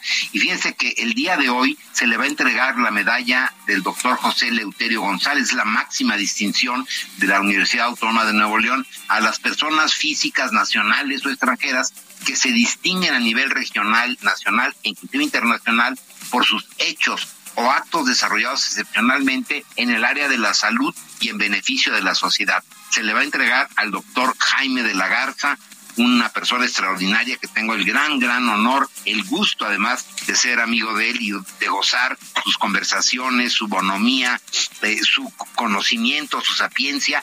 Y comento esto porque precisamente las celebraciones, más bien conmemoración de esta semana del cáncer de mama. El eh, doctor de la Garza revolucionó el tratamiento del cáncer de mama a nivel mundial, Sergio Lupita, cuando introdujo, ¿verdad? terapias que incluían tanto radiación como quimioterapia, cosa que no se hacía hasta ese momento, era una u otra. Él pudo eh, demostrar, ¿verdad?, con ejemplos fehacientes de recuperaciones importantes, que esto era factible y la, eh, pues, eh, eh, digamos, ha recibido el reconocimiento internacional y es muy importante esta medalla que se le da el día de hoy allá en Monterrey al doctor Jaime de la Garza. Él es de allá, él estudió en la Universidad Autónoma eh, de Nuevo León, una persona que ha formado grandes cantidades de oncólogos en todo el mundo, fue director general del Instituto Nacional de Oncología, lo promovió, consiguió los recursos para que se hiciera una institución de excelencia a nivel global. Y es algo que regocija que tengamos estos eh, mexicanos, ¿verdad?, que han hecho su trabajo, que lo han hecho con conciencia, con amor a México, basándose en la razón y en la ciencia, eso de despreciar la ciencia, despreciar la razón y actuar con ocurrencias no salva vidas, al contrario, las pone en riesgo, Sergio Lupita. Y el doctor Jaime de la Garza, para mí es de esas cosas que dice uno, vaya, vale la pena ser mexicano, estoy orgulloso de ser mexicano, porque hay estos ejemplos, ¿verdad?, que a nivel mundial gozan de reconocimiento. Y precisamente el día de hoy, por eso lo comento el día de hoy, al ratito, allá en la Universidad Autónoma de Nuevo León, el rector le va a entregar la eh, medalla esta doctor José Leuterio González, que es la máxima presea que se da a nivel salud en el estado y muy bien merecido y a Jaime de la Garza a sus 85 años tiene más vigor que Sergio tú y yo, ¿eh? es impresionante. Además, la claridad de pensamiento, la bonomía, el, este, la alegría de estar viviendo cada día, ¿verdad? De hacer aportaciones, de estar viaja, porque viaja por todo el mundo, todavía es de esas cosas que a uno lo motivan, le dan alegría y la quería yo compartir con todos nuestros radioescuchas, la alegría que comparto con el doctor Jaime de la Garza, este mexicano de excelencia que hoy recibe esta medalla tan, tan merecida, Sergio Lupita. Pues como decías, qué buena noticia. Muchas gracias, Químico, por traernos estas que son las otras notas, las buenas. Sí, Lupita, cómo no. Buenos días. Gracias, buenos días. Son las ocho con diecisiete minutos. Tenemos en la línea telefónica Bernardo González, presidente de la Asociación Mexicana de Afores. Bernardo González, gracias por tomar nuestra llamada. Con mucho gusto, Sergio. Buenos días a ti, al auditorio. Buenos días, Lupita. Hola, ¿qué tal? Buenos días. Hay, hay, varios, hay varios temas que queríamos preguntarle, pero déjeme empe empezar con uno que a mucha gente de nuestro público le genera pre preocupación. Le genera preocupación ver que el saldo de sus afores ha disminuido en estos últimos meses, meses de alza en las tasas de interés. ¿Qué está pasando? ¿Se los podría explicar? Claro que sí, Sergio. Muchas gracias por la oportunidad, además de hacerlo. Creo que es un momento importante la asociación ha venido eh, señalando desde principios de año justamente esto que comentabas. Al haber tasas de inflación muy altas, los bancos centrales, tanto el de México como de otros países, ha ido subiendo las tasas de interés. Esto lo que provoca en el saldo de ahorro es que se vea una disminución. Pero como sabe Sergio, pues esto es un tema temporal, efectivamente, porque la una vez que se controlen los niveles de inflación, pues las tasas tendrían que tender nuevamente a disminuir. Eso por un lado ha sido un efecto, Sergio, y el segundo ha sido pues la volatilidad que hemos visto en los mercados de capitales, en el mercado de acciones, en donde también se ahorran y se invierten los recursos de los trabajadores. Esta volatilidad se explica pues la guerra entre Rusia y Ucrania, también la incertidumbre de cuándo pueda terminar este periodo de inflación que estamos viendo y la disrupción de distintas cadenas de, producción, cuándo se van a normalizar. Es un tema, eh, Sergio, que lo que tienen que saber los, los trabajadores que nos, nos escuchan en general es que el ahorro ha tenido periodos de minusvalías mucho más profundos a lo largo de 25 años que tiene el sistema de ahorro para el retiro. Esta ni de cerca es la, la minusvalía más ah, alta que hayamos visto y son procesos de coyuntura, este, en el que, por ejemplo, hay periodos en los que crece el ahorro 44 meses y en promedio tienes periodos de minusvalía. Esos, pero tiene que haber tranquilidad, Sergio, ante todo. Eh, Bernardo, mucha gente estaba muy preocupada por algunas informaciones que señalaban que se esfumaban las afores, ¿no? Y esto generó pues mucha inquietud, es la, la realidad eh, de esta lectura que se hizo. Absolutamente, Lupita. Yo creo que esas, e, e, ese tipo a veces de encabezados generan inquietud en lugar de lo que se tiene que generar entre la población, que es tranquilidad, porque otra vez Hemos visto episodios muy graves, por ejemplo, en el 2008 el índice de precios de las afores cayó aproximadamente 20%. Lo que estamos viendo ahorita apenas es una reducción del 6%. Eh, hemos visto otros episodios en el 2014, incluso en la crisis del COVID, hubo un periodo de caída de, del 16%. Entonces, eh, esto genera intranquilidad. Lo que los trabajadores tienen que saber es que después de estos periodos de minusvalía, vienen periodos de crecimiento. El más alto que tuvimos acaba de pasar y fue de 53 meses. Eh, esto ha permitido, Lupita, que el ahorro de los trabajadores, que son 5 millones de millones de pesos, más que se haya duplicado en 25 años. Entonces, no tiene por qué haber tranquilidad. Lo que sí es un mensaje importante para los trabajadores que deben evitar hacer en este momento retiros parciales por desempleo o retiros por matrimonio que de alguna manera sí podrían materializar estas minusvalías en una pérdida. Entonces hay que esperar, hay que hay que mantener eh, la calma ahorita y tratar de evitar ese tipo de movimientos. Pero no se ha desaparecido su dinero, ahí está. En absoluto, el dinero ahí está y, y lo que ha fluctuado es el valor del ahorro, pero acuérdense que este eh, ahorro es de muy largo plazo y todos los mercados se recuperan en el largo plazo, no en el muy largo plazo, sino pues estamos esperando que en unos seis meses las cosas se vuelvan a normalizar y otra vez regresemos a una senda de crecimiento. Pero lo que hay que saber es que no se administró mal su dinero, que no es un fenómeno exclusivo de México, de las Afores, es mundial y pasan, pasan en, en algunos meses. Eh, Bernardo, eh, en estos momentos, y déjame ahora sí cambiar de tema, en estos momentos ha habido una, está habiendo una gran discusión política sobre qué hacer con las cuentas inactivas, las cuentas bancarias, las cuentas abandonadas, eh, pero también en el sistema de Afores hay millones de cuentas asignadas que muchas veces los trabajadores ni siquiera saben que las tienen, que las pueden recuperar. ¿Cuál es la dimensión de este problema y qué pasa con esas cuentas? Sí, claro, y qué bueno que, que lo menciona, Sergio. Creo que es importante también que la gente sepa que esta reforma que se propuso está enfocada en cuentas bancarias, no en cuentas de las AFORES, y que evidentemente ya estaba previsto antes que se fueran a la beneficencia pública. Ahora lo que se está reduciendo es el tiempo de espera para que estas cuentas se declaren inactivas y también puedan ir a gastos en seguridad nacional. En el caso de las AFORES no se está planteando eso, sin embargo sí tenemos un número pues aproximadamente de 18 millones de cuentas que no han sido, digamos, eh, utilizadas por los trabajadores eh, recientemente. Y ahí el esfuerzo que estamos haciendo con CONSAR y el gremio, pues es pedirle a la gente que utilice los medios, utilice el sartel, utilice la página de internet de CONSAR para poder revisar si tienen una cuenta de Afore y poder eh, reclamar su, su propiedad. Está su nombre y es heredable, es dinero de los trabajadores, no es de nadie más y no se pueden eh, ir a ningún lado. La reforma que se propone no habla de las cuentas de Afores, pero creo que es importante el comentario para que la gente tenga claro que hay que acercarse, hay que saber con tu CURP, puedes saber si tienes un Afore y el saldo que tienes. Eh, Sergio, es bastante sencillo hacerlo. Oye, Bernardo, ¿qué piensas de lo que ha mencionado el presidente, que tiene que haber una revisión de, de las AFORES, de, de que se debe revisar el sistema de AFORES? Mira, Lupita, el presidente comentó que, eh, de hecho, hace un par de años, justamente en diciembre del 2020, ustedes recordarán, hemos platicado la reforma, de la gran reforma que hizo México, el sistema de ahorro para el retiro, en el que se está incrementando el ahorro de los trabajadores a más del doble a cargo del sector empresarial de México. Y por el otro lado, que se disminuyeron el número de semanas para que alguien obtenga una pensión. Los resultados ya se están dando, hay muy buenos resultados. Hay 30 mil trabajadores que el año pasado, el primer año que se jubilaron trabajadores de las AFORES, 30 mil trabajadores más que se jubilaron gracias a la reforma. Y se están jubilando con una pensión que equivale al 90% de su último sueldo. Entonces, evidentemente, la reforma está dando resultados. Las comisiones a las AFORES ya son las más bajas a nivel del mundo, también gracias a la reforma. Entonces yo creo que el, el parte que den el secretario de Hacienda y el presidente de la al presidente de la República, estamos ciertos de que será muy bueno porque los resultados están dando. Está bien evaluar, está bien rendir cuentas. Nosotros eh, nos sentimos confiados que la reforma va muy bien y que va por buen camino. Eh, tenemos menos de un minuto, pero nos pregunta una persona de nuestro público, David Trujillo, que si ahorita que están bajos los saldos es buen momento para las aportaciones voluntarias. Exactamente, es un extraordinario punto porque ahorita los ahorros, eh, es decir, las acciones, los bonos están muy baratos.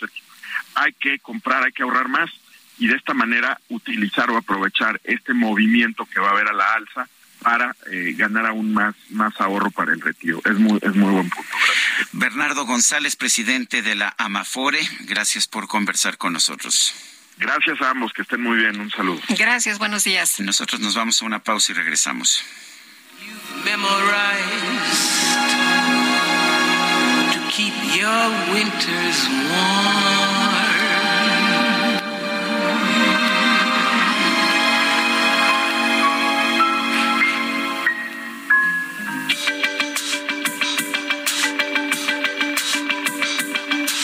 Sergio Sarmiento y Lupita Juárez quieren conocer tu opinión, tus comentarios o simplemente envía un saludo para hacer más cálida esta mañana.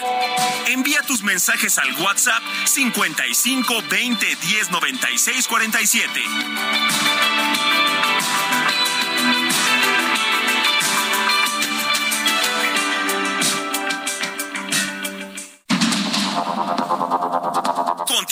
Con Sergio Sarmiento y Lupita Juárez por el Heraldo Radio.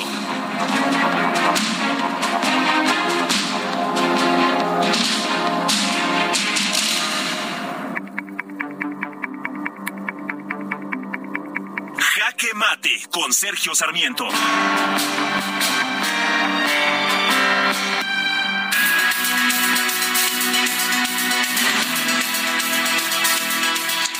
El presidente de la República ha emprendido una verdadera campaña contra los vapeadores y lo hace afirmando que los vapeadores son más peligrosos que los cigarrillos de tabaco. La verdad es que los datos científicos nos dicen algo completamente diferente. Virtualmente todos los estudios que se han hecho señalan que tanto los vapeadores como los cigarrillos son peligrosos y son dañinos para la salud, pero los cigarrillos los son mucho más que los vapeadores. De hecho, por lo menos dos países del mundo, Nueva Zelanda y el Reino Unido, eh, recomiendan el uso de vapeadores para aquellos fumadores que deseen eh, abandonar el hábito del cigarrillo. Eh, pero aquí el punto es si el hecho de que un producto sea peligroso hace que se deba prohibir y lo que lo que realmente nos dice la filosofía liberal, el presidente dice que es liberal y lo que nos dice también la jurisprudencia en México es que esto no debe ser. Recordemos las palabras del, del actual presidente de la Suprema Corte de Justicia de la Nación, Arturo Saldívar, en esta sentencia de 2015 que, que, llevó, de hecho, a la despenalización de la marihuana pertenece al estricto ámbito de la autonomía individual, protegido por el derecho al libre desarrollo de la personalidad, la posibilidad de decidir responsablemente si uno desea experimentar los efectos de esa sustancia, a pesar de los daños que esta actividad pueda generarle a una persona. Sí, nosotros debemos tener la posibilidad de decidir mientras no le hagamos daño a nadie más. Y si nos gusta vapear o si nos gusta fumarnos un cigarrillo, el gobierno no tiene por qué prohibir este, pues estos hábitos que podamos tener. Esto es por lo menos lo que se mantiene, lo que se sostiene en un Estado liberal democrático y ciertamente en México hay jurisprudencia que se, que se hizo para la marihuana, pero créame, es perfectamente válida en el caso de los vapeadores. Yo soy Sergio Sarmiento y lo invito a reflexionar.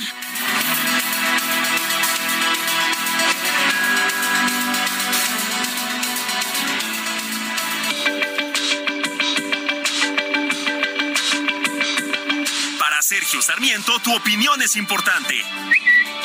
Escríbele a Twitter en arroba Sergio Sarmiento.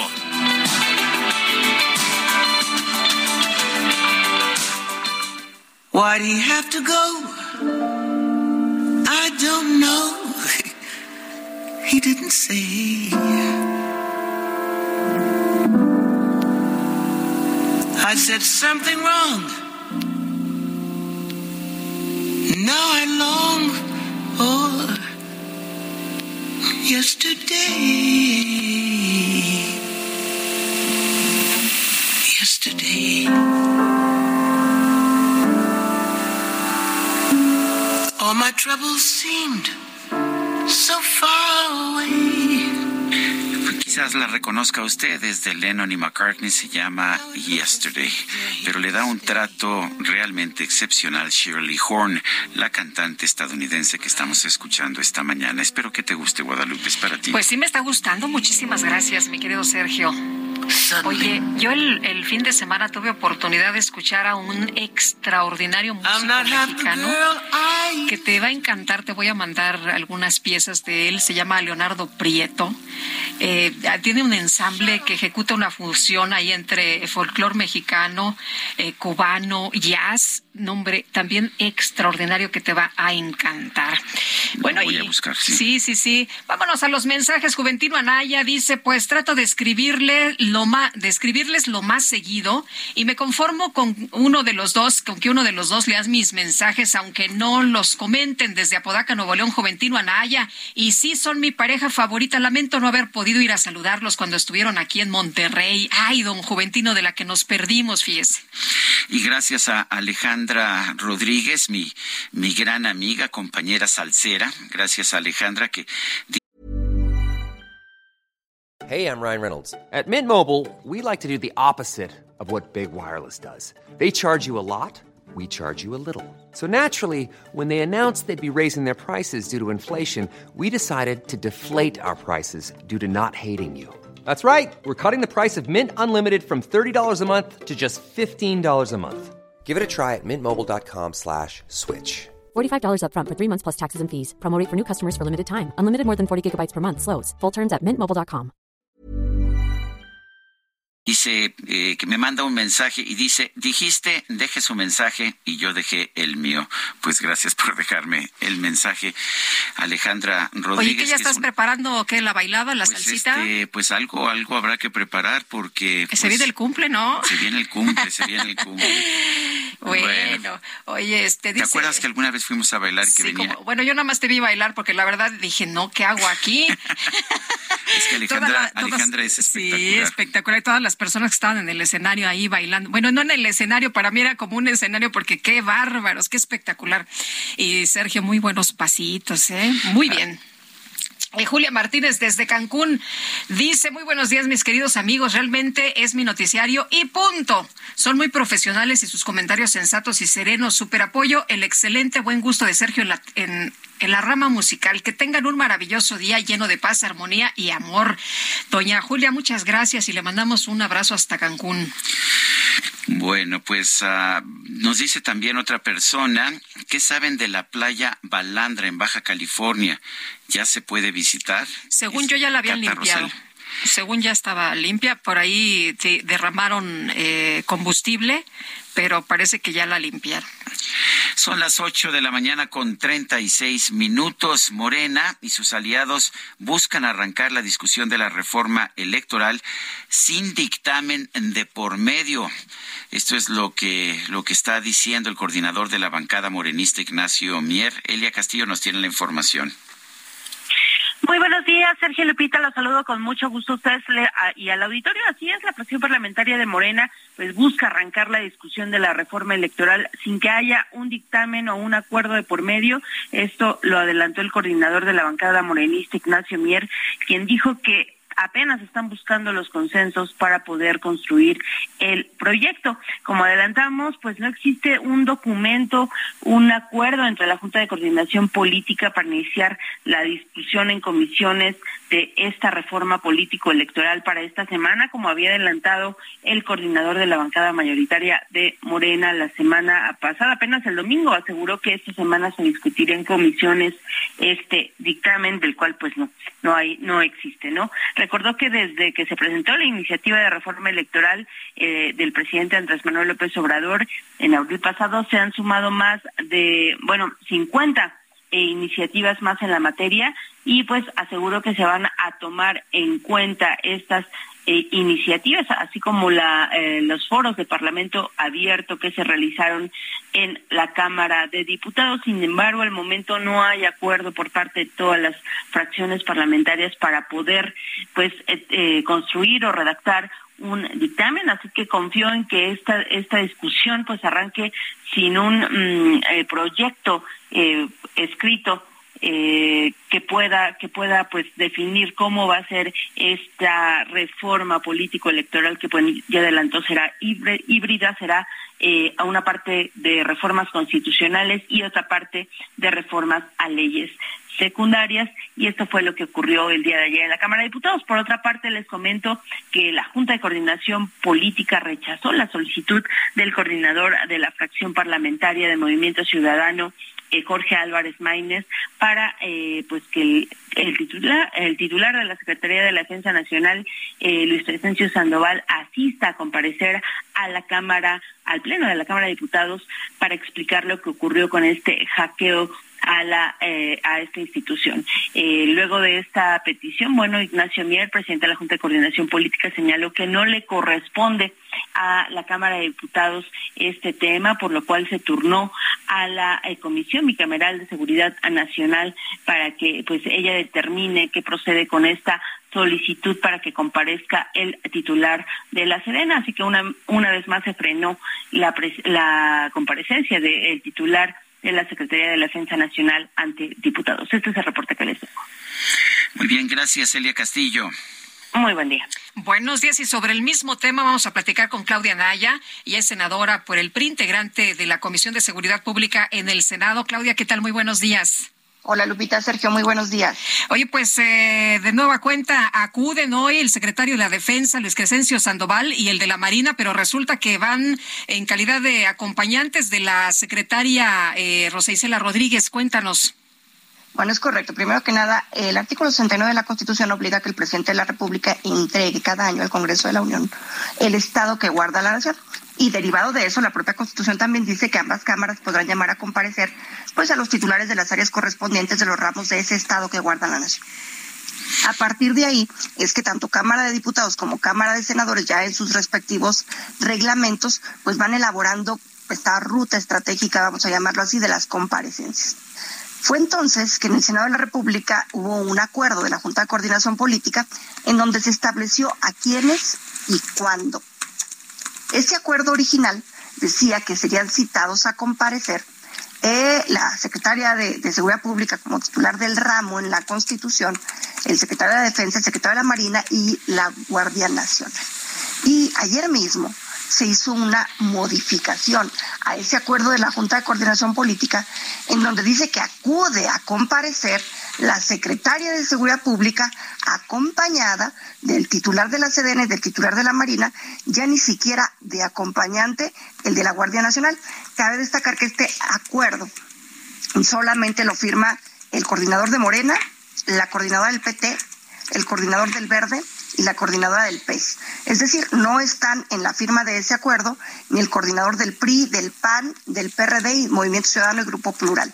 Con su mayoría eh, simple que tiene el grupo de Morena o el grupo en el gobierno, fue que decidieron hacer esta modificación al acuerdo de comparecencias para que eh, no tuvieran voz en la comparecencia del día de hoy el titular de la defensa, el de la Marina y el de Guardia Nacional. Entonces, cabe destacar que es un caso tanto cuanto distinto a lo que ocurrió en Cámara de Diputados, porque en Cámara de Diputados de mutuo propio el secretario decidió no ir.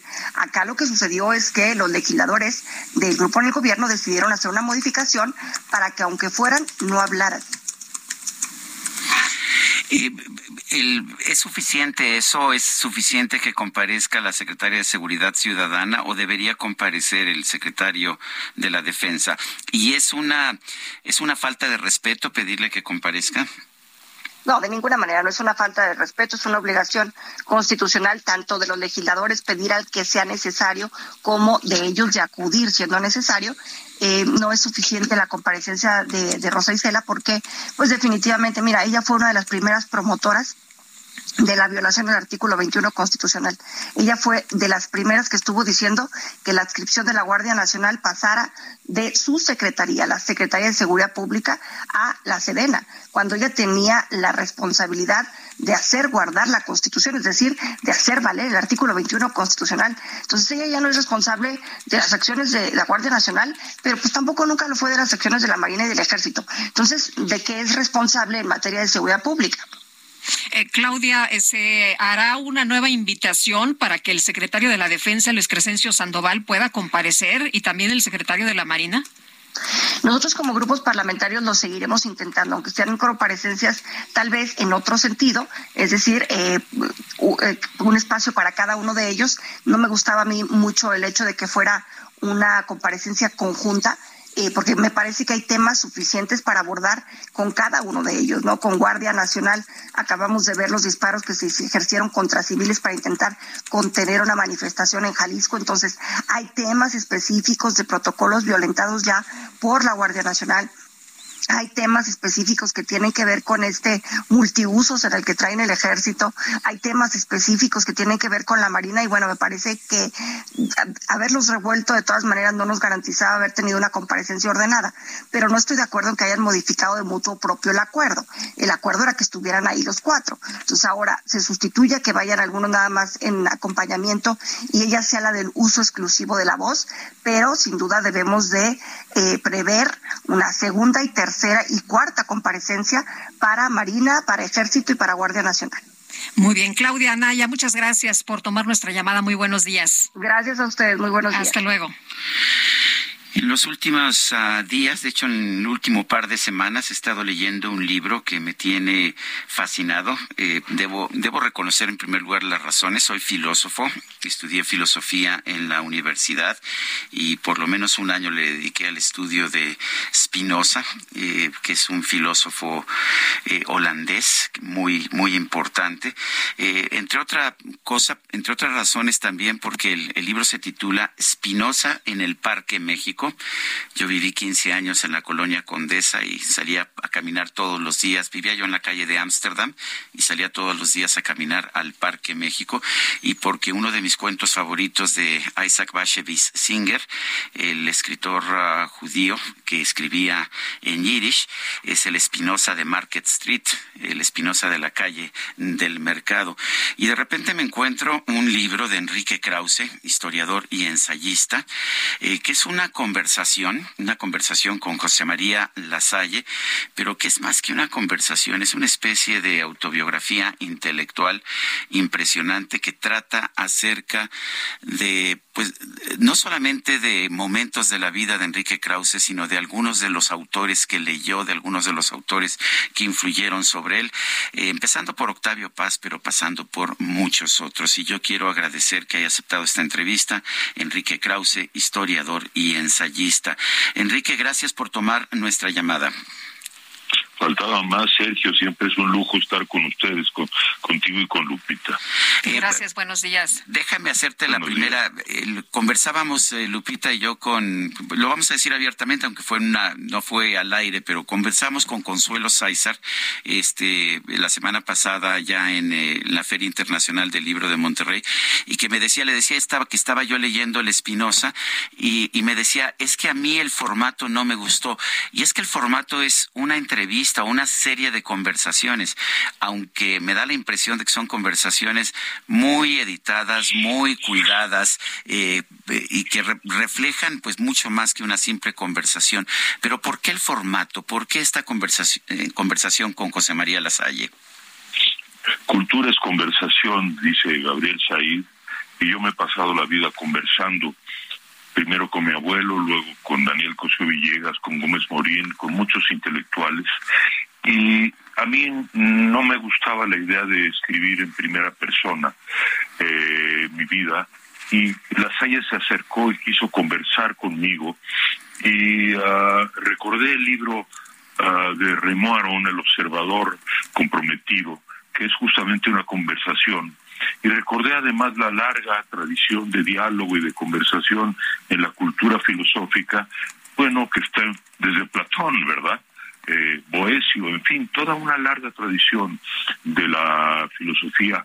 Eh, y, y, por eso, entonces, eh, se fue desarrollando de manera natural hablar de contar una vida y contar una vida me gustó mucho más hacerlo a través de esa conversación que en primera persona. Por otro lado, para hablar sobre los autores que hablo desde la segunda, la tercera y cuarta parte del libro, eh, de los autores que me marcaron, de los libros que me marcaron, pues eh, yo, no quería escribir ensayos, yo no soy un especialista en, ni en Spinoza, ni en Benjamin, ni en... Uh, ni en Heine, ni en Heine, no soy, pero mucho es mucho más animado eh, y mucho mejor conversar sobre ellos con alguien que los conoce o los ha leído eh, o, aunque los conozca superficialmente que yo eh, arrogarme la autoridad de escribir así. Además, pienso que eso le da una naturalidad y, y, me gustó hacerlo. Habrá personas que piensen como Consuelo Sáizar, otras no. Espero que haya. Ah, lo dijo con mucho respeto y mucho cariño, ¿eh, Enrique? dijo nada más que el formato le había parecido extraño. Bueno, pues habrá personas que piensen como ella, pero yo he entendido que muchos eh, lectores, por fortuna, en España, en México, eh, les ha gustado la conversación. Y sabes, Sergio, eh, yo, yo realmente me acordé, fíjate, cuando se acercó José María Lasalle conmigo eh, eh, me dijo que quería conversar y me puso el, el, teléfono celular y comenzamos a hablar de las heterodoxias. Y yo, bueno, recordé eh, cómo iba con mi, con mi enorme este, eh, em, grabadora de cassettes a ver a Daniel Cosío Villegas, grabé 30 entrevistas con él, y fueron la base, esa historia oral, la base de mi biografía. Entonces, Mira, es un género natural. La cultura es conversación. Enrique, y hablando de conversación, eh, justamente este libro surge por las conversaciones que nos explicas en el libro, sostenías con, con tu abuelo ahí en el Parque con tu abuelo Saúl. justamente con tu abuelo El Sastre, con, con tu abuelo Saúl, eh, y hablas de muchos temas, entre ellos a mí me llama mucho la atención este de la libertad, de cuando llegan tus abuelos a México y que pues pueden hablar de lo que, de lo que quieran, profesar o no la religión, ir o no a la la sinagoga. Y otro de los temas que, me gustaría también que hablaras eh, con nuestro auditorio, el tema de los maestros y de la formación. ¿Cómo no? Mira, lo que pasa es que ellos venían de un de un país, Polonia, que eh, en ese momento había se había recrudecido enormemente el antisemitismo y en toda Europa ya se sentía, en Europa Central y en Europa del Este, eh, pues la sombra eh, que iba avanzando del antisemitismo y del nazismo. Entonces llegaron a México y Sergio, tú conoces perfectamente porque compartimos esa filiación y esa gratitud a México. Dos exilios diferentes, pero dos, exilios. Dos exilios diferentes y convergentes, convergentes hasta en el sitio eh, en donde vivíamos y caminábamos, Sergio. Seguramente nos cruzamos, siendo yo un poco mayor o mucho mayor que tú, yo creo, eh, eh, nos cruzamos en Ámsterdam, en, en el Parque México, porque era el lugar mágico, un lugar mágico en donde las, la migración se sentía que podía respirar. Pero no era el Parque México. México, el Parque México era un emblema de la libertad. Y la libertad era algo que no tenían en Europa. Y mi abuelo decía, yo prefiero comer una vez al, al día, pero tener libertad para pensar, para expresar, para creer, para caminar, para, para manifestarme. Y eso es lo que tuvieron en México. Ahora, esta libertad era el valor fundamental que de cuyo emblema era Baruch Spinoza, la libertad, porque él se atrevió, siendo excomulgado por la comunidad judía, él se atrevió a habitar ese terreno, los márgenes, que es el de la libertad, y conquistó, inventó una especie de religión de la humanidad, eh, cuyo principal pilar es la libertad del pensamiento, de la expresión eh, y de la creencia. Y por eso eh, yo entendí desde joven que aquí había un, filósofo valiosísimo, eh, el más querible de los filósofos, así le llamó Bertrand Russell. Y algunos estudiosos recientes han visto en él, Sergio Lupita, al fundador verdadero del, del liberalismo, eh, anterior a la tradición inglesa. Enrique, Enrique, tú, tú empezaste como un pensador de izquierda, tenías las obsesiones de la gente de izquierda, te sentías, eh, escribiste en el suplemento cultural de la revista Siempre, donde yo empecé a escribir también, y, expresabas puntos de vista de izquierda, después te volviste un liberal. ¿Qué, te volvió un liberal? Mira, yo creo que yo nunca tuve una... Eh, marco mental dogmático. Eh, el primer texto que escribí en 1969, del cual hablo en el libro, fue una crítica a la Unión Soviética uh, cuando um, invadieron los tanques soviéticos Praga, un, eco al momento 68. actual.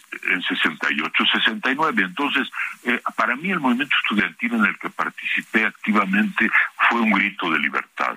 Yo creía en un socialismo libertario, yo creía en la revolución de, de terciopelo, yo creía sobre, años después creí en, en ella, pero en un socialismo con rostro humano. Es eh, eh, eh, en eso es lo que yo creía, un socialismo con rostro humano.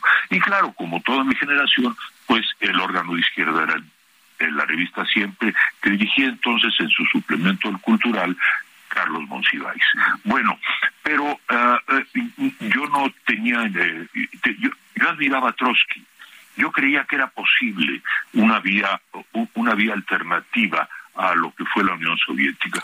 Duró poco esto, sobre todo porque mi abuelo... Enrique, perdón, vamos a tener que ir a un corte porque entra una guillotina en todas las estaciones en las que estamos en el país, pero me gustaría que te quedaras porque me gustaría continuar. Voy a retomar ahí con Trotsky, eh, pero regresamos en un momento más.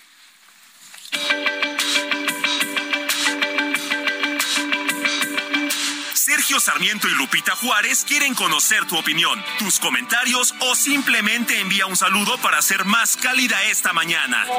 Envía tus mensajes al WhatsApp 55 20 10 96 47.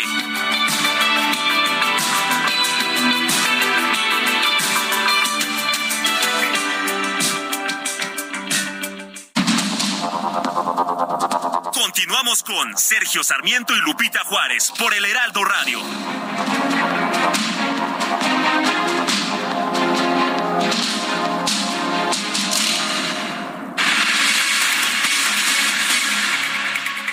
Son las nueve de la mañana en punto y retomamos nuestra conversación con Enrique Krause. Déjame explicarte, Enrique, estamos en, no sé cuántos medios en México y en Estados Unidos y para que todos salgamos a, corte eh, al, mismo tiempo tenemos que, pues hemos establecido una hora específica en que lo hacemos y le llamamos la guillotina y si no sacamos el dedo de ahí perdemos esos dedos que dejamos ahí está muy bien, entreverados. Eh, eh, cuéntanos, estábamos hablando, te, te pregunté cómo, cómo alguien que tenía eh, orígenes ah, en la izquierda eh, se convierte en un liberal. Me decías que pues nunca fuiste dogmático, creías en el socialismo libertario, en el socialismo con rostro humano de Alexander Dubček, eh, por ejemplo, y, hablabas de Trotsky. De hecho, mencionas muchas veces en tu libro la pues la biografía mm, que me parece espectacular de Isaac Deutscher sobre o de Isaac Deutscher sobre Trotsky, pero cuenta eh, de esta, pues de, esta transformación, de la construcción del pensador liberal. ¿Cómo no? Eh, mira, eh, entonces para mí el valor fundamental era la libertad, aunque claro que se seguía creyendo en la posibilidad de un socialismo muy distinto del soviético y del cubano, pero digamos la posibilidad imaginaria de, de, un socialismo libertario. Y entonces eh, comencé a leer la revista Plural de Octavio Paz. Y Octavio Paz, a los casi 60 años, habiendo sido él sí un hombre casi de militancia, cercano a la militancia y, y con una simpatía por la, Unión, la revolución y la Unión Soviética, eh, que duró hasta los años 60, estaba leyendo a Solzhenitsyn, el archipiélago Gulag. Y esto para Octavio Paz fue un shock existencial gigantesco, el mayor de su vida, le provocó una sensación de culpa profundísima. Escribió ensayos, escribió poemas extraordinarios en la revista Plural. Y entonces yo leía la revista Plural y leía ah, con la que nosotros tuvimos eh, diferencias y polémicas en siempre.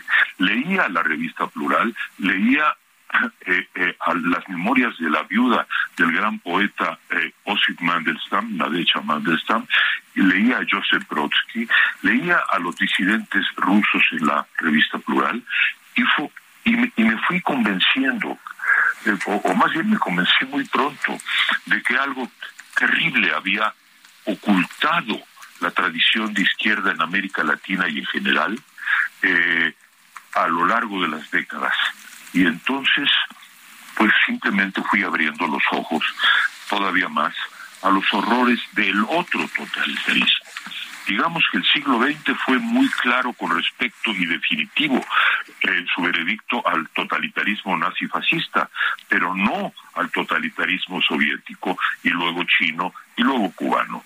Y entonces, a principios de los 70, por coherencia, lo que hice fue dejar el grupo de la cultura en México y pasar a escribir reseñas de historia a la revista Plural y luego me incorporé como secretario de redacción a la revista Vuelta. Esa es la historia, Sergio. Enrique, eh, hay una pregunta que te hacen y ahora que estás hablando del totalitarismo, eh, me, viene a, la mente esta en la que te preguntan qué, qué, piensas de, Adolfo Hitler y tú eh, respondes en una parte de niño terror pero después voluntad de combatir al poder absoluto. No me cabe duda a mí de que la convicción más profunda de mi vida desde niño es el, asombro, el repudio ah, que me causa lo que la voluntad de un solo hombre, el poder, el imán que significó la retórica, la demagogia y el delirio de un solo hombre pudo hacer en el pueblo más culto del siglo que era el alemán para precipitarlo en una guerra que provocó decenas de millones de muertos y en particular seis millones de muertos judíos eh, exterminados, muchos de ellos en los campos de Auschwitz o Treblinka. Mi abuelo Saúl me decía, un millón de niños eh, exterminados. ¿Puedes explicarme eso? Y como no me lo puedo explicar ni nadie lo puede explicar, lo único que yo tengo claro es que en todo tiempo y lugar que un pueblo de todo el poder a una sola persona provoca grandes desastres. Enrique Krause, yo quiero agradecerte esta conversación, el que nos invites a leer Spinoza en el Parque México, que he venido leyendo. No es un libro eh, rápido de leer, llevo un par de semanas leyéndolo desde... lo, bajé el primer día en que estuvo disponible y la verdad te agradezco, estoy encontrando una gran riqueza en este libro y, te agradezco el haberlo compartido. Que ustedes me lo digan me, emociona profundamente y, muchas gracias por este espacio. Seguiremos conversando, Lupita y Sergio. Gracias. Por favor, muchísimas gracias y un abrazo fuerte, Enrique, y también por tu cumpleaños número 75. Así es. Bueno, muchas gracias. Ya, bueno, ya hace algunos días ya. Bueno, gracias. Y son las nueve de la mañana con seis minutos. El amor inspira nuestras acciones por México. Reforestando la tierra, reciclando cuidando el agua, impulsando a las mujeres y generando bienestar en las comunidades. Juntos somos Coca-Cola y contigo el amor multiplica.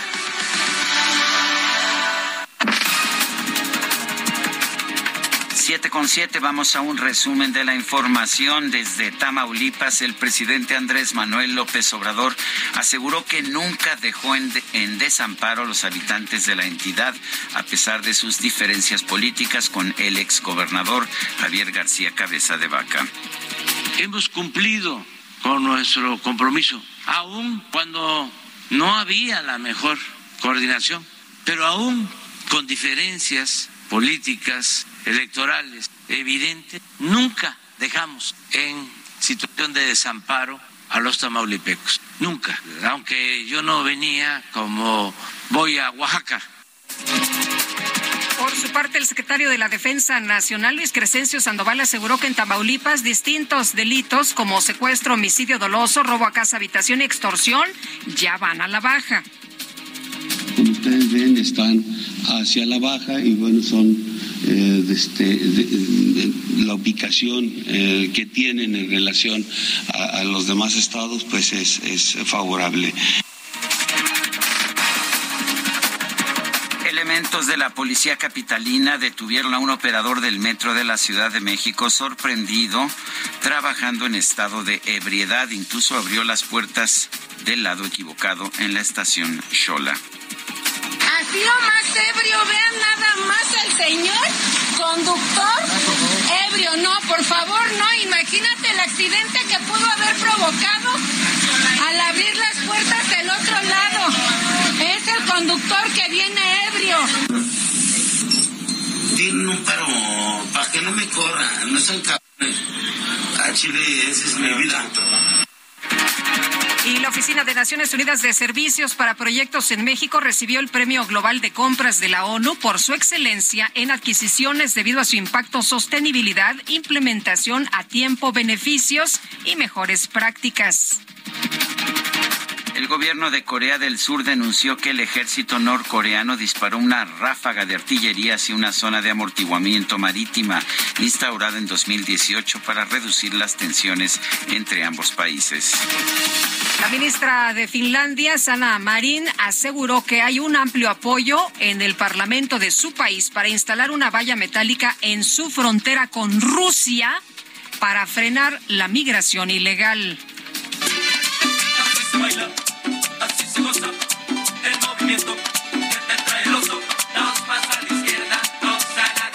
sociales se hizo viral un video que difundió un senderista japonés para mostrar los momentos de terror que vivió al escalar el monte Futago en Saitama, donde tuvo que enfrentar a un oso negro. En el video grabado desde el casco del hombre se le observa esquivando una embestida del animal para después ahuyentarlo imitando gruñidos. A la mexicana.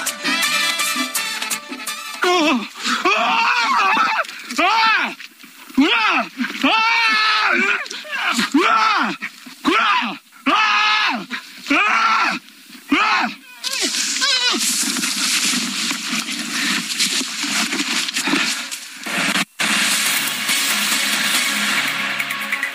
Bueno, y la sucursal San Jerónimo de Galerías El Triunfo, ubicada en la alcaldía Álvaro Obregón de la Ciudad de México, se incendió la tarde del pasado miércoles 12 de octubre. ¿Se acordarán ustedes que llamó mucho la atención esta humareda, que todo el mundo estaba tan preocupado? Afortunadamente no hubo personas, no hubo daños eh, humanos, no hubo lesionados, pero vamos a platicar del tema con Priscila Sánchez, directora de Capital Humano, también con la licenciada Inima Villa ella es representante legal de Galerías El Triunfo, y de Roxana Lugo, que está con nosotros esta mañana, también directora de marketing de Galerías El Triunfo. Gracias a las tres, bienvenidas. Gracias. Em, empezamos, este, Priscila, cuéntanos eh, exactamente qué fue lo que sucedió. Sergio Lupita, muchas gracias por recibirnos. Pues eh, como saben, tuvimos aquí un incidente. Eh, Sí. Sí, continúa hablando, sí, nuestra producción se hace cargo, sí. Bien, eh, tuvimos ahí un incidente, todo controlado afortunadamente, digo, los daños pues fueron pérdidas materiales que bueno, ya se están resolviendo en cuestión de, investigaciones y demás, pero como siempre pues agradeciendo, ¿no? A la alcaldía, a, la gente de la Procuraduría que nos ha apoyado en todo este trajín, porque vienen pues temas ya de cuestiones legales, ¿no? Pero siempre, siempre muy apoyados, eh, la gente pues en las redes sociales siempre estuvieron muy pendientes. Y todo el mundo estaba preocupado y todo el mundo asombrado del Santa Claus este que, que, sí, sobrevivió. Caray, el Santa Claus y tenemos a una imagen por ahí religiosa que también causó conmoción, tuvimos muchos memes, tuvimos mucha velocidad, pero el Santa Claus fue el que se llevó la tarde. y, y hablando del tema legal, ¿qué es lo que viene? Muchas gracias, Sergio es Inima Villa, Inima Villa. Así es, este, su servidora, su representante legal de la empresa Galerías El Triunfo. Pues eh, estamos esperando justamente que las autoridades de la Fiscalía General de la Ciudad de México pues nos eh, realicen todos los peritajes pertinentes.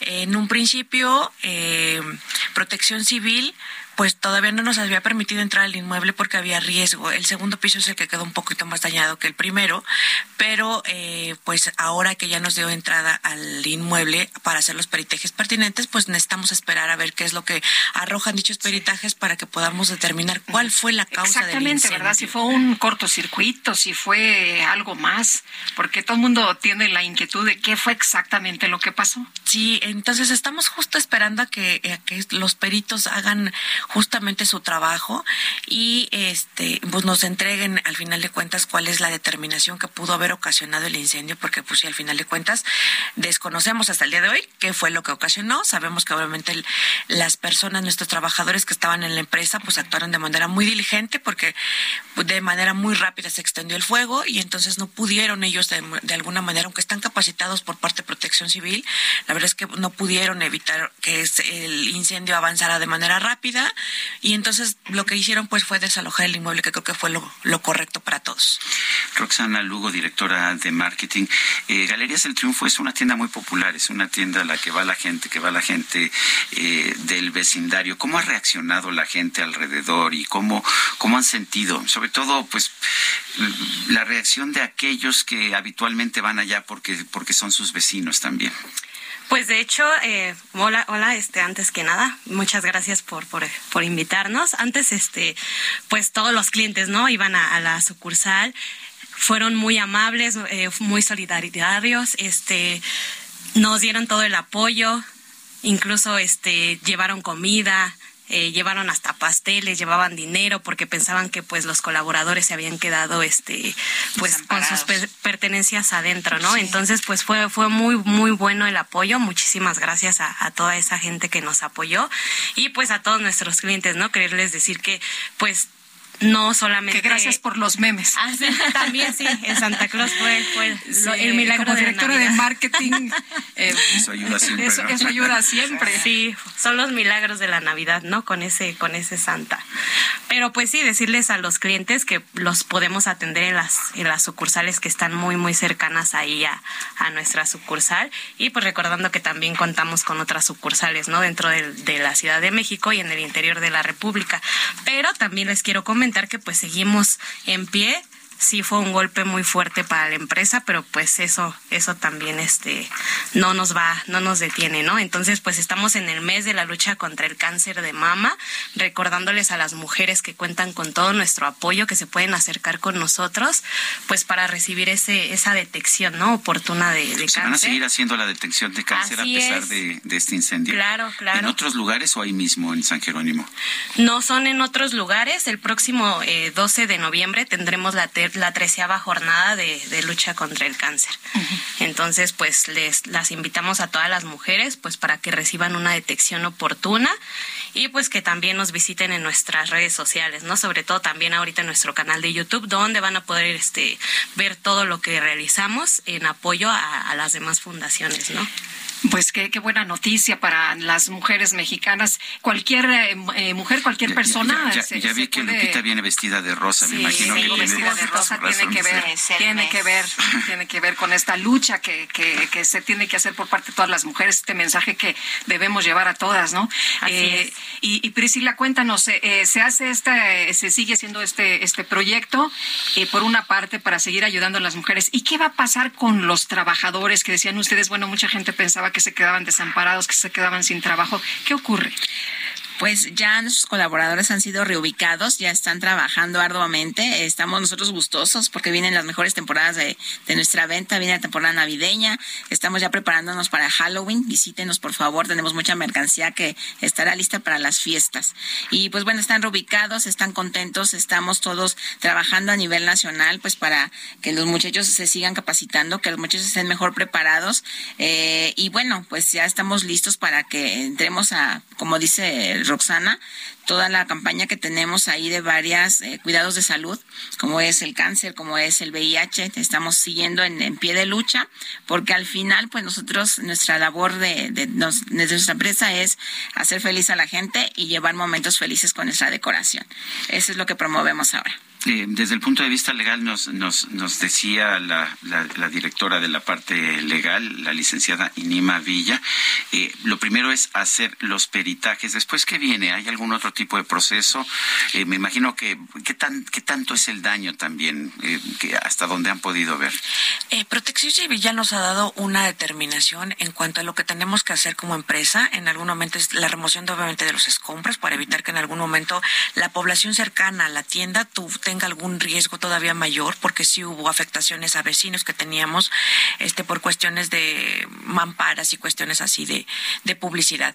Entonces, obviamente, la empresa se va a afectaciones a los vecinos se cubren con los seguros. Tenemos completamente seguros. A la, empresa tiene cubierta o contratado dos tipos de seguros, con contra estructura, obviamente, del inmueble y con la mercancía. Entonces, obviamente, los seguros aún no han podido, ya, ya están alertados, ellos ya están en el conocimiento de esta situación.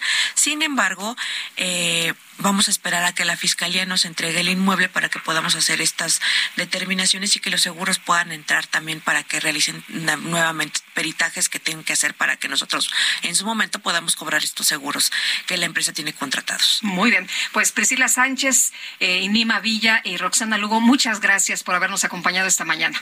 Muchas, gracias, por la invitación. Excelente día. Igualmente. Hasta luego. Mándenme uno de esos Santa Clauses para mi casa. sí, claro que sí.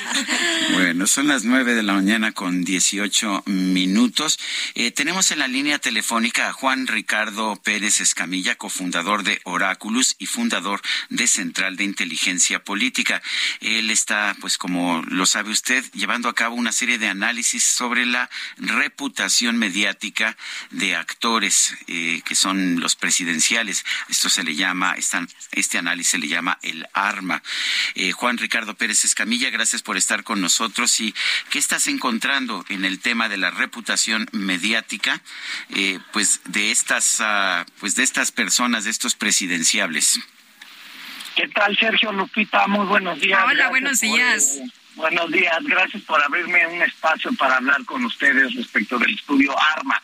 A ver, ¿qué medimos en ARMA? En ARMA tenemos la base de datos de noticias grande que hay en el país y entonces lo que hacemos es análisis y algoritmos y big data para entender cómo se está posicionando cada eh, aspirante a la presidencia, ¿no?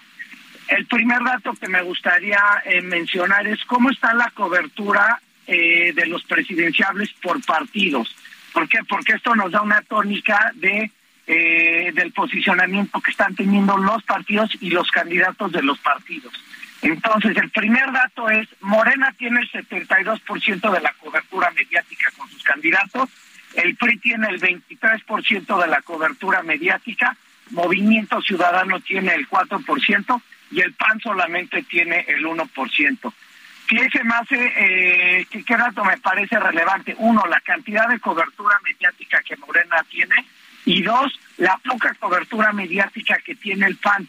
¿A qué me refiero con esto? A que el PAN no logra posicionar ningún eh, ningún candidato de manera eficiente y esto tiene eh, esto tiene repercusiones pues eh, fuertes para el PAN. ¿Por qué?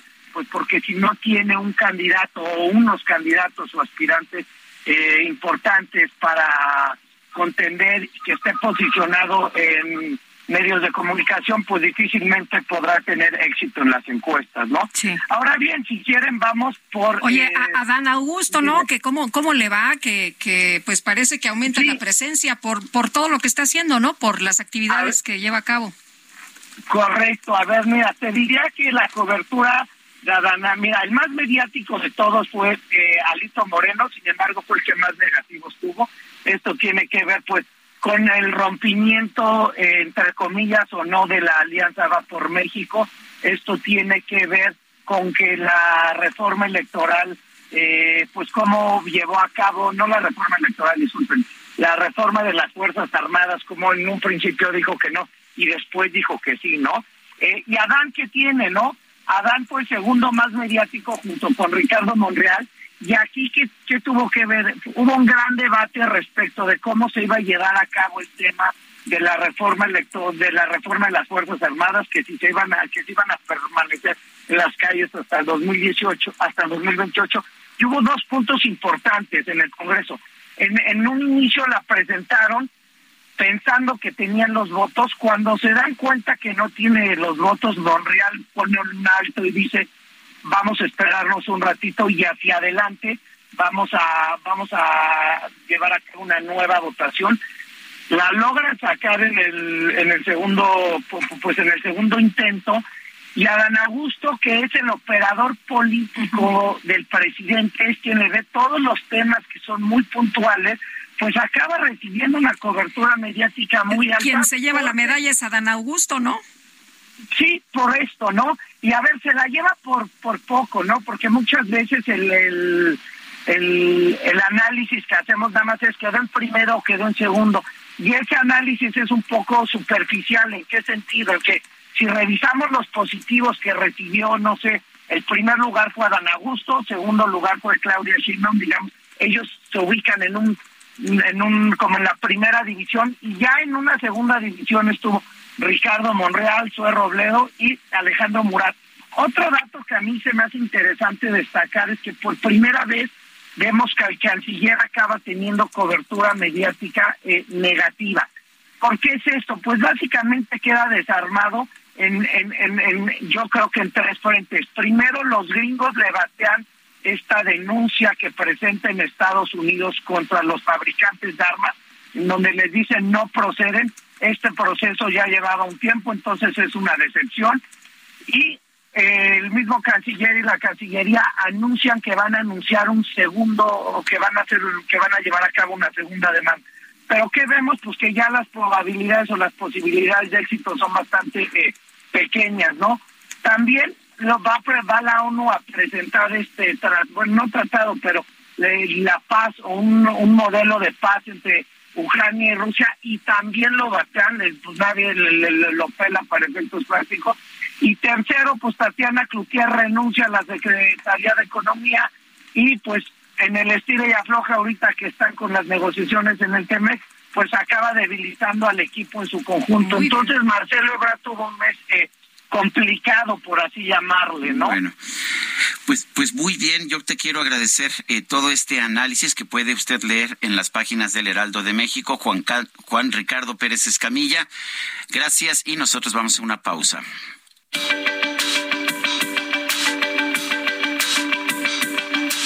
Sergio Sarmiento y Lupita Juárez quieren conocer tu opinión, tus comentarios o simplemente envía un saludo para ser más cálida esta mañana. Envía tus mensajes al WhatsApp 55 20 10 96 47.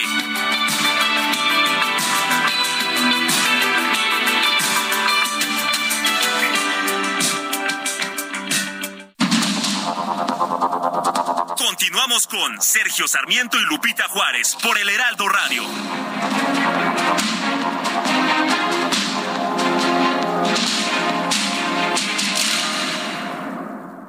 En Soriana, vive tu pasión. Whisky Red Label Johnny Walker, Jack Daniels o Jack Daniels Honey, 700 mililitros a 300 pesos cada uno. Papas Barcel, 170 gramos. O botanas Takis Original y Fuego, 200 gramos, 3 por 70 pesos. Soriana, la de todos los mexicanos. A octubre 26, aplican restricciones. Evita el exceso. Where do you? How do you separate present from the past? How do you deal with all the things you thought would last? That didn't last. With bits of memory scattered here and there. I look around nowhere.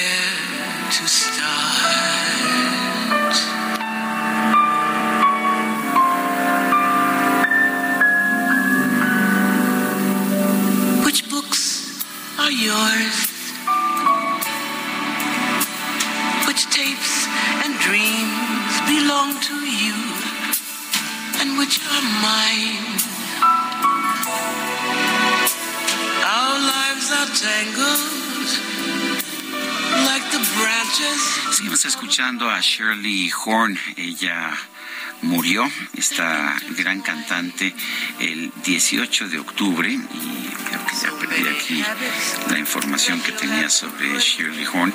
Ella falleció el, 18, no, el 20 de octubre del 2005. Realmente una de mis cantantes favoritas de jazz, Shirley Horn. One day there'll be a song or Bueno, y vámonos con Mónica Reyes. Adelante, Mónica, buenos días. Así es, gracias Sergio Lupita. Qué linda mañana tengan todos ustedes. Les quiero comentar que esta semana hagan su despensa en la Comer con City Banamex. Llenen su carrito hoy mismo, ya que solo con sus tarjetas de crédito City Banamex obtienen un 5% de bonificación en su monedero naranja de la Comer en compras a partir de dos mil pesos. La vigencia es del 14 al 31 de octubre de 2022. Las condiciones en citibanamex.com diagonal promociones. CAT 77.8% sin IVA. Cálculo al 26 de julio de 2022. Vigencia al 26 de enero de 2023. Gracias, regreso con ustedes. Seguimos escuchando las noticias aquí con Sergio y Lupita. Gracias, Mónica. Son las nueve con treinta y tres. Vamos a la micro deportiva. ¿Para qué tú quieres tanta novia? Y me pregunto si tengo muchas novias. La micro deportiva. Muchas novias. Hoy tengo a una, mañana a otra. ey, pero no hay boda. Vamos a tener felicidad verdadera. Me la voy a llevar a todas con VIP. un VIP. ey. Saluden a Titi, me quieren los selfies. Chis, Que sonrían las que ya les metí en un VIP, Trae buena música la micro, Sergio. Eso es precisamente Julio Romero. A ver, cuéntanos. Pasaron los Yankees. Lamento informarte. ¿Cómo estás, mi querido Sergio Lupita, amigos Hola, del auditorio? buenos Qué días. placer saludarles. Muy buenos días. Efectivamente, el día de ayer los Yankees de Nueva York derrotaron cinco carreras por una a los Guardianes de Cleveland y avanzaron a la serie de campeonato en actividad del béisbol de las grandes ligas. El cubano Néstor Cortés ganó el duelo con una sólida apertura de cinco entradas donde solamente recibió tres hits y una carrera. Y ahora, el día de hoy, los Moros de Manhattan visitan a los Astros de Houston a las siete y media de la noche, justamente en esta serie de campeonato. Mientras que en la Liga Nacional juegazo, los Phillies de Filadelfia ganaron el primer duelo dos carreras por cero sobre los Padres de San Diego en el mismo Petco Park y tomaron ventaja de 1 a 0 en este compromiso que ahora es a ganar cuatro de posibles siete duelos. El día de hoy, el segundo a las seis y media de la tarde. La verdad es que está buenísima la postemporada en el béisbol de las grandes ligas. Y sí, muchos, muchos aficionados de los Yankees muy contentos por este pase a, eh, a la serie de campeonato, ya a la antesala de la serie mundial.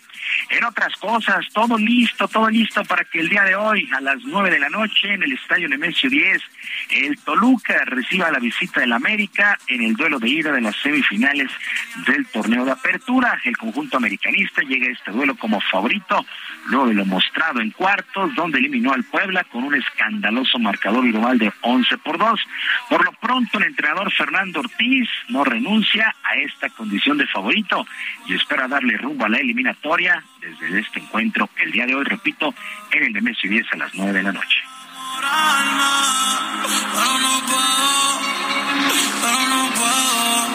Sorry, yo no confío, yo no confío, nah. No todo está mal. Somos el, el, mejor equipo y el más grande de México y vamos a salir a buscar el partido como tal historia lo indica.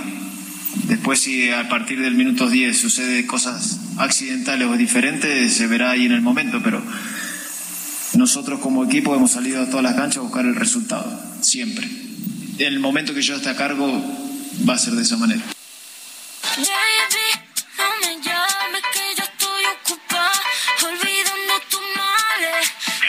Parte, por su parte el Toluca quiere aprovechar la condición de local con el apoyo de su afición y a pesar del favoritismo del rival Ignacio Ambriz, Timonel de los Escarlatas, espera dar la pelea.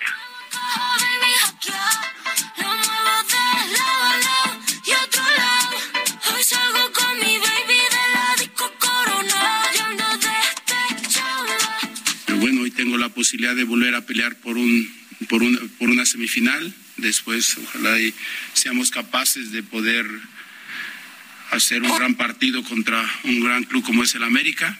Y nada, o sea, ¿qué, más te puedo decir? Simplemente hoy el fútbol da muchas revanchas, hoy tengo una, una más en, en mi carrera futbolística y no me queda más que prepararme, de seguir demostrando que los años me han ido haciendo más maduro. Una noche loca que me recorre todo el cuerpo y me Y en su cuenta de Twitter, Ricardo Cadena agradeció la oportunidad de dirigir a las Chivas Rayadas del Guadalajara a través de una carta. El ex timonel del rebaño también agradeció el cariño que le brindó la afición durante su paso y no descartó regresar en un futuro a la institución con un hasta pronto la renovación de las Chivas. Y segundo día de actividades en el WTA de tenis, en el WTA 1000 de tenis allá en Guadalajara, en resultados que llamaron la atención, Elisabetta Cocciaretto, la italiana, venció 6-2 y 6-1 a Anastasia Potapova, esta jugadora de Rusia. Madison Keys, la estadounidense, doble 6-3 sobre Magda Linet de Polonia, mientras que Elena Rifakina de Kazajistán 7-6 y 6-2 superó a la checa Carolina Pliskova. En dobles, la dupla de la mexicana Fernanda Contreras y la colombiana Camila Osorio fueron eliminadas 6-2 y 6-3 por la checa Linda Fruvirtova y la estonia Kaya Kanepi. Así es que continúa de lleno toda la actividad en este WTA 1000 de tenis allá en Zapopan. Y la Nayarita Ashley González recibió el cinturón que la acredita como campeona mundial de peso super mosca, avalado por el Consejo Mundial de Boxeo. La llamada chiquita derrotó a la capitalina Lourdes Juárez el pasado primero de octubre para lograr el campeonato. En la ceremonia estuvo presente Mauricio Sulaimán, presidente del CMB, quien aseguró se viene lo mejor, la mejor época para el boxeo femenino.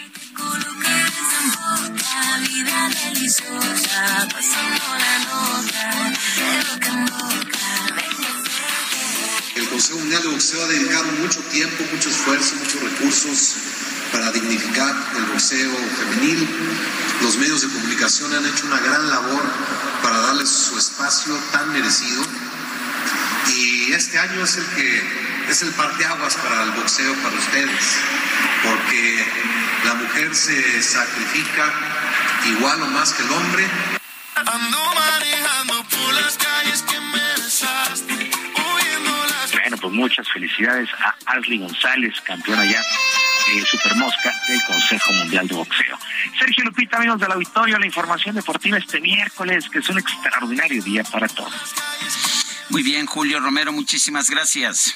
Muy buenos días. Buenos días. Son las nueve de la mañana, nueve de la mañana con cuarenta minutos y vamos a un resumen de la información más importante de esta mañana, la información que se ha generado esta misma mañana.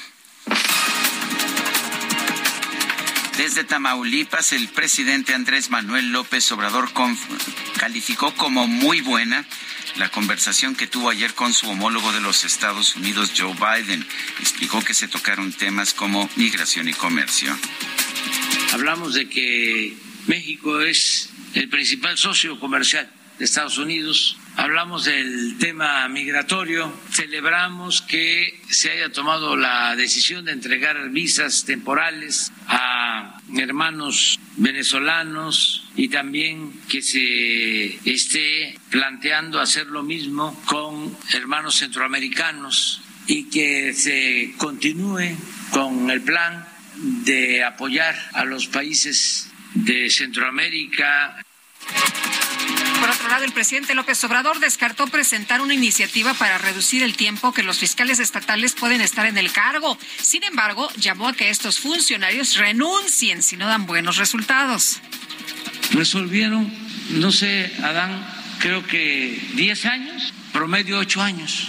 El de Guanajuato lleva 14 y le faltan dos. Entonces se les pasó la mano. O sea, es mucho. Nosotros no vamos a plantear una reforma. Yo creo que esto lo tienen que resolver las mismas autoridades locales y tener un poco de vergüenza trae entre ceja y ceja. sí, no le gusta, no le gusta. de Guanajuato. En este espacio, Juan José Sirión Lee, presidente de México y el Mundo Vapeando AC, denunció que el estudio que presentó la COFEPRIS afirmando que los vapeadores dañan la salud carece de sustento. Sabemos que esto carece de un sustento científico real, que se manipula la información. ¿Cómo es posible que se afirme que son sustancias tóxicas cuando están autorizadas por la propia COFEPRIS como aditivos alimentarios? Entonces, esto lo que hace es crear una zozobra en la población que puede estar inclusive vinculado a la situación de que ya se están concediendo amparos contra el decreto presidencial el presidente de Rusia, Vladimir Putin, decretó la ley marcial en las cuatro regiones ucranianas anexadas por su país. El ministro de Defensa de Israel, Benny Gantz, aclaró que su país no va a proporcionar armas a Ucrania. Esto después de que Moscú advirtió que apoyar militarmente a Kiev dañaría seriamente su relación. La Junta Militar de Myanmar informó que esta mañana dos bombas explotaron en inmediaciones de una prisión de la ciudad de Rangún, con un saldo de por lo menos ocho muertos y 18 personas heridas.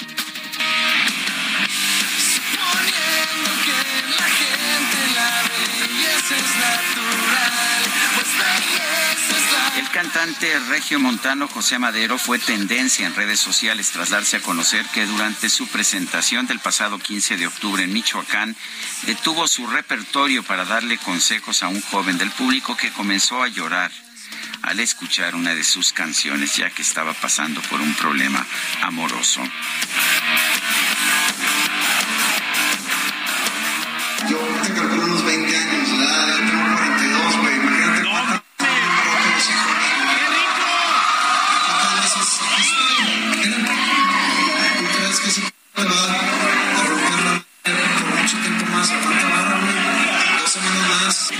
años te vas a de la risa,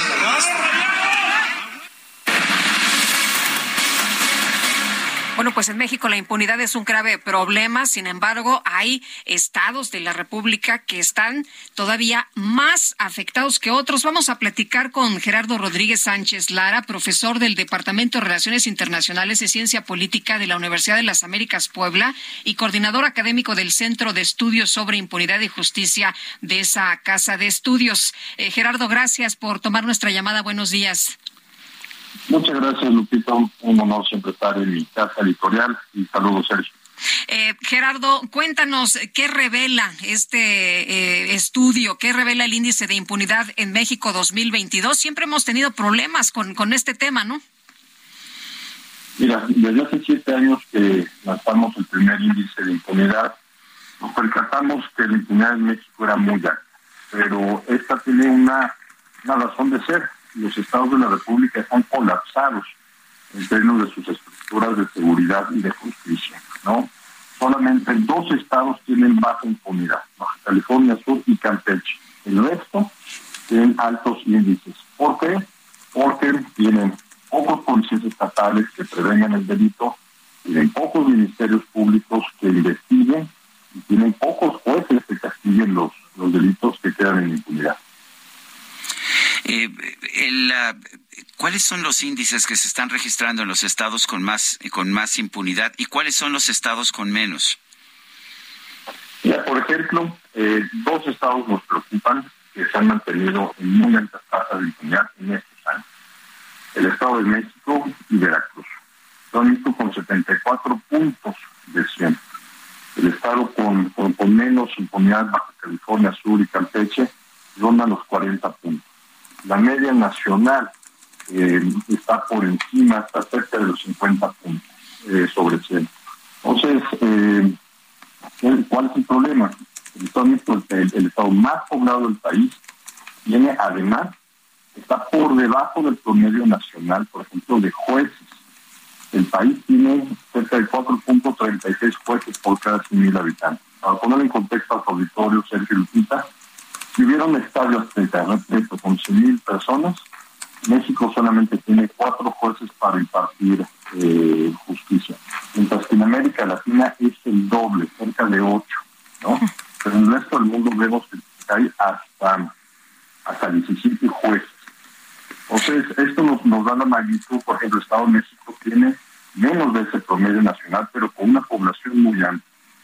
¿Qué pasa en otras, en otras, en otros estados? Por ejemplo, la Ciudad de México. La Ciudad de México, aunque presenta niveles altos de impunidad, eh, tiene mejor infraestructura para atender los delitos.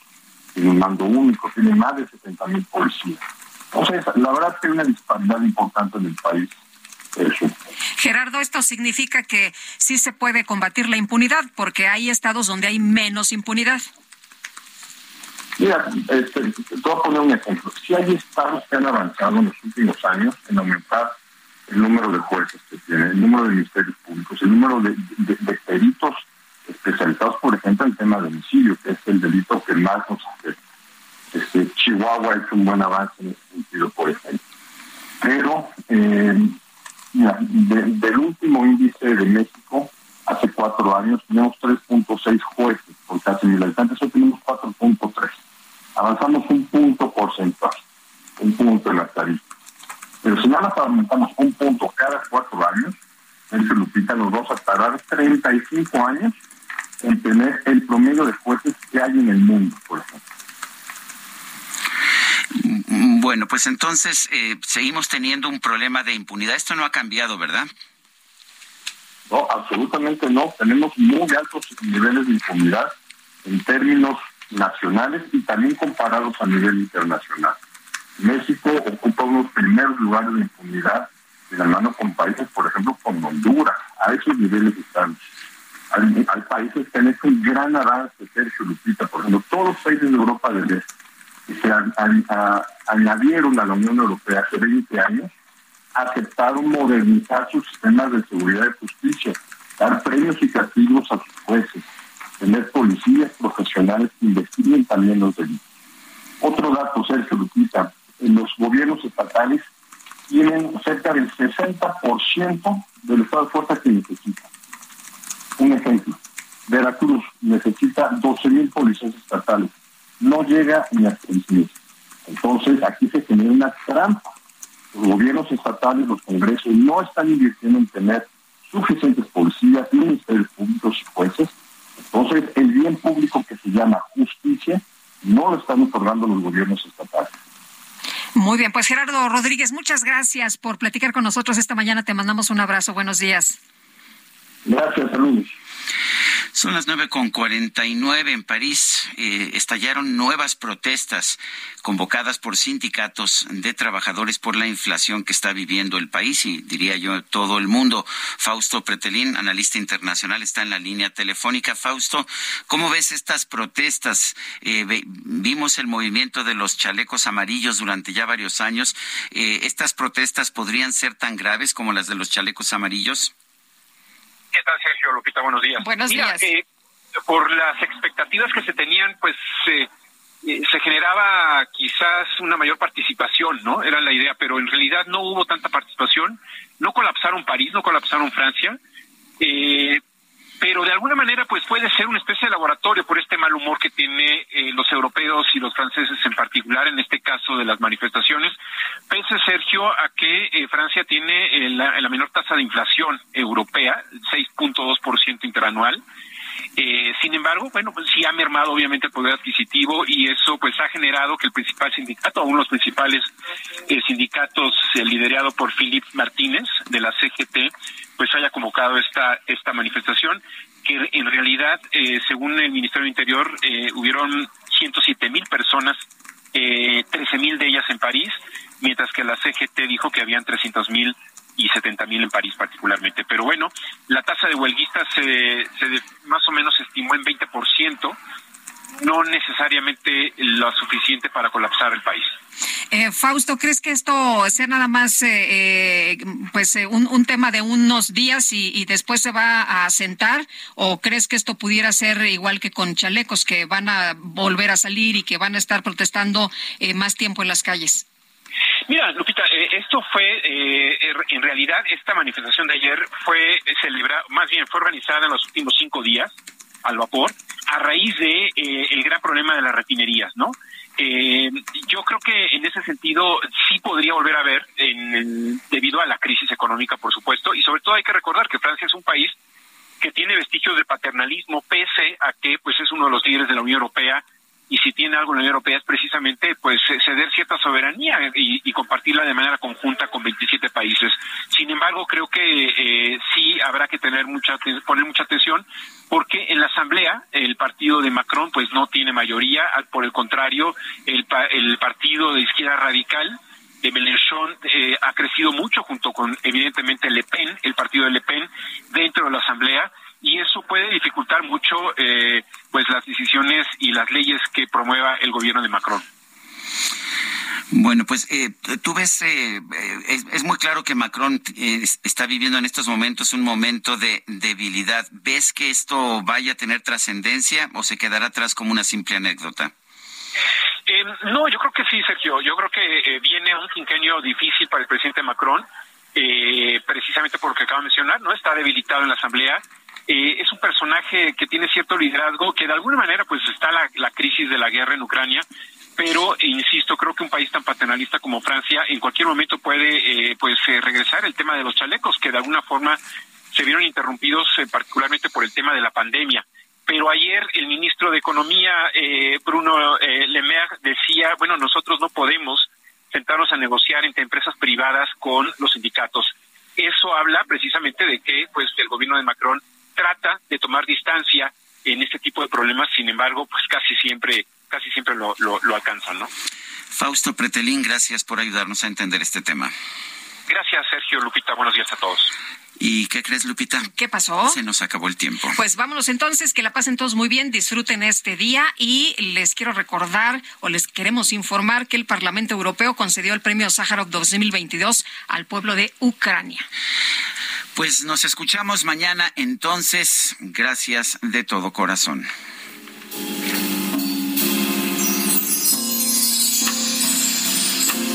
Then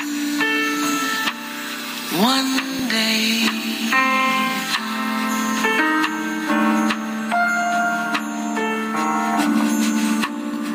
from my infinite sadness you came and brought me love again.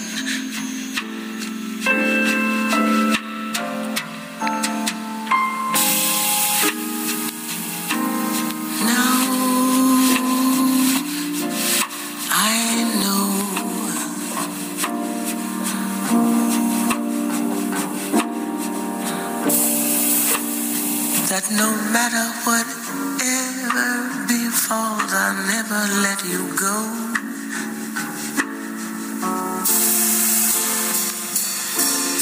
I will hold you close. Heraldo Media Group presentó Sergio Sarmiento y Lupita Juárez.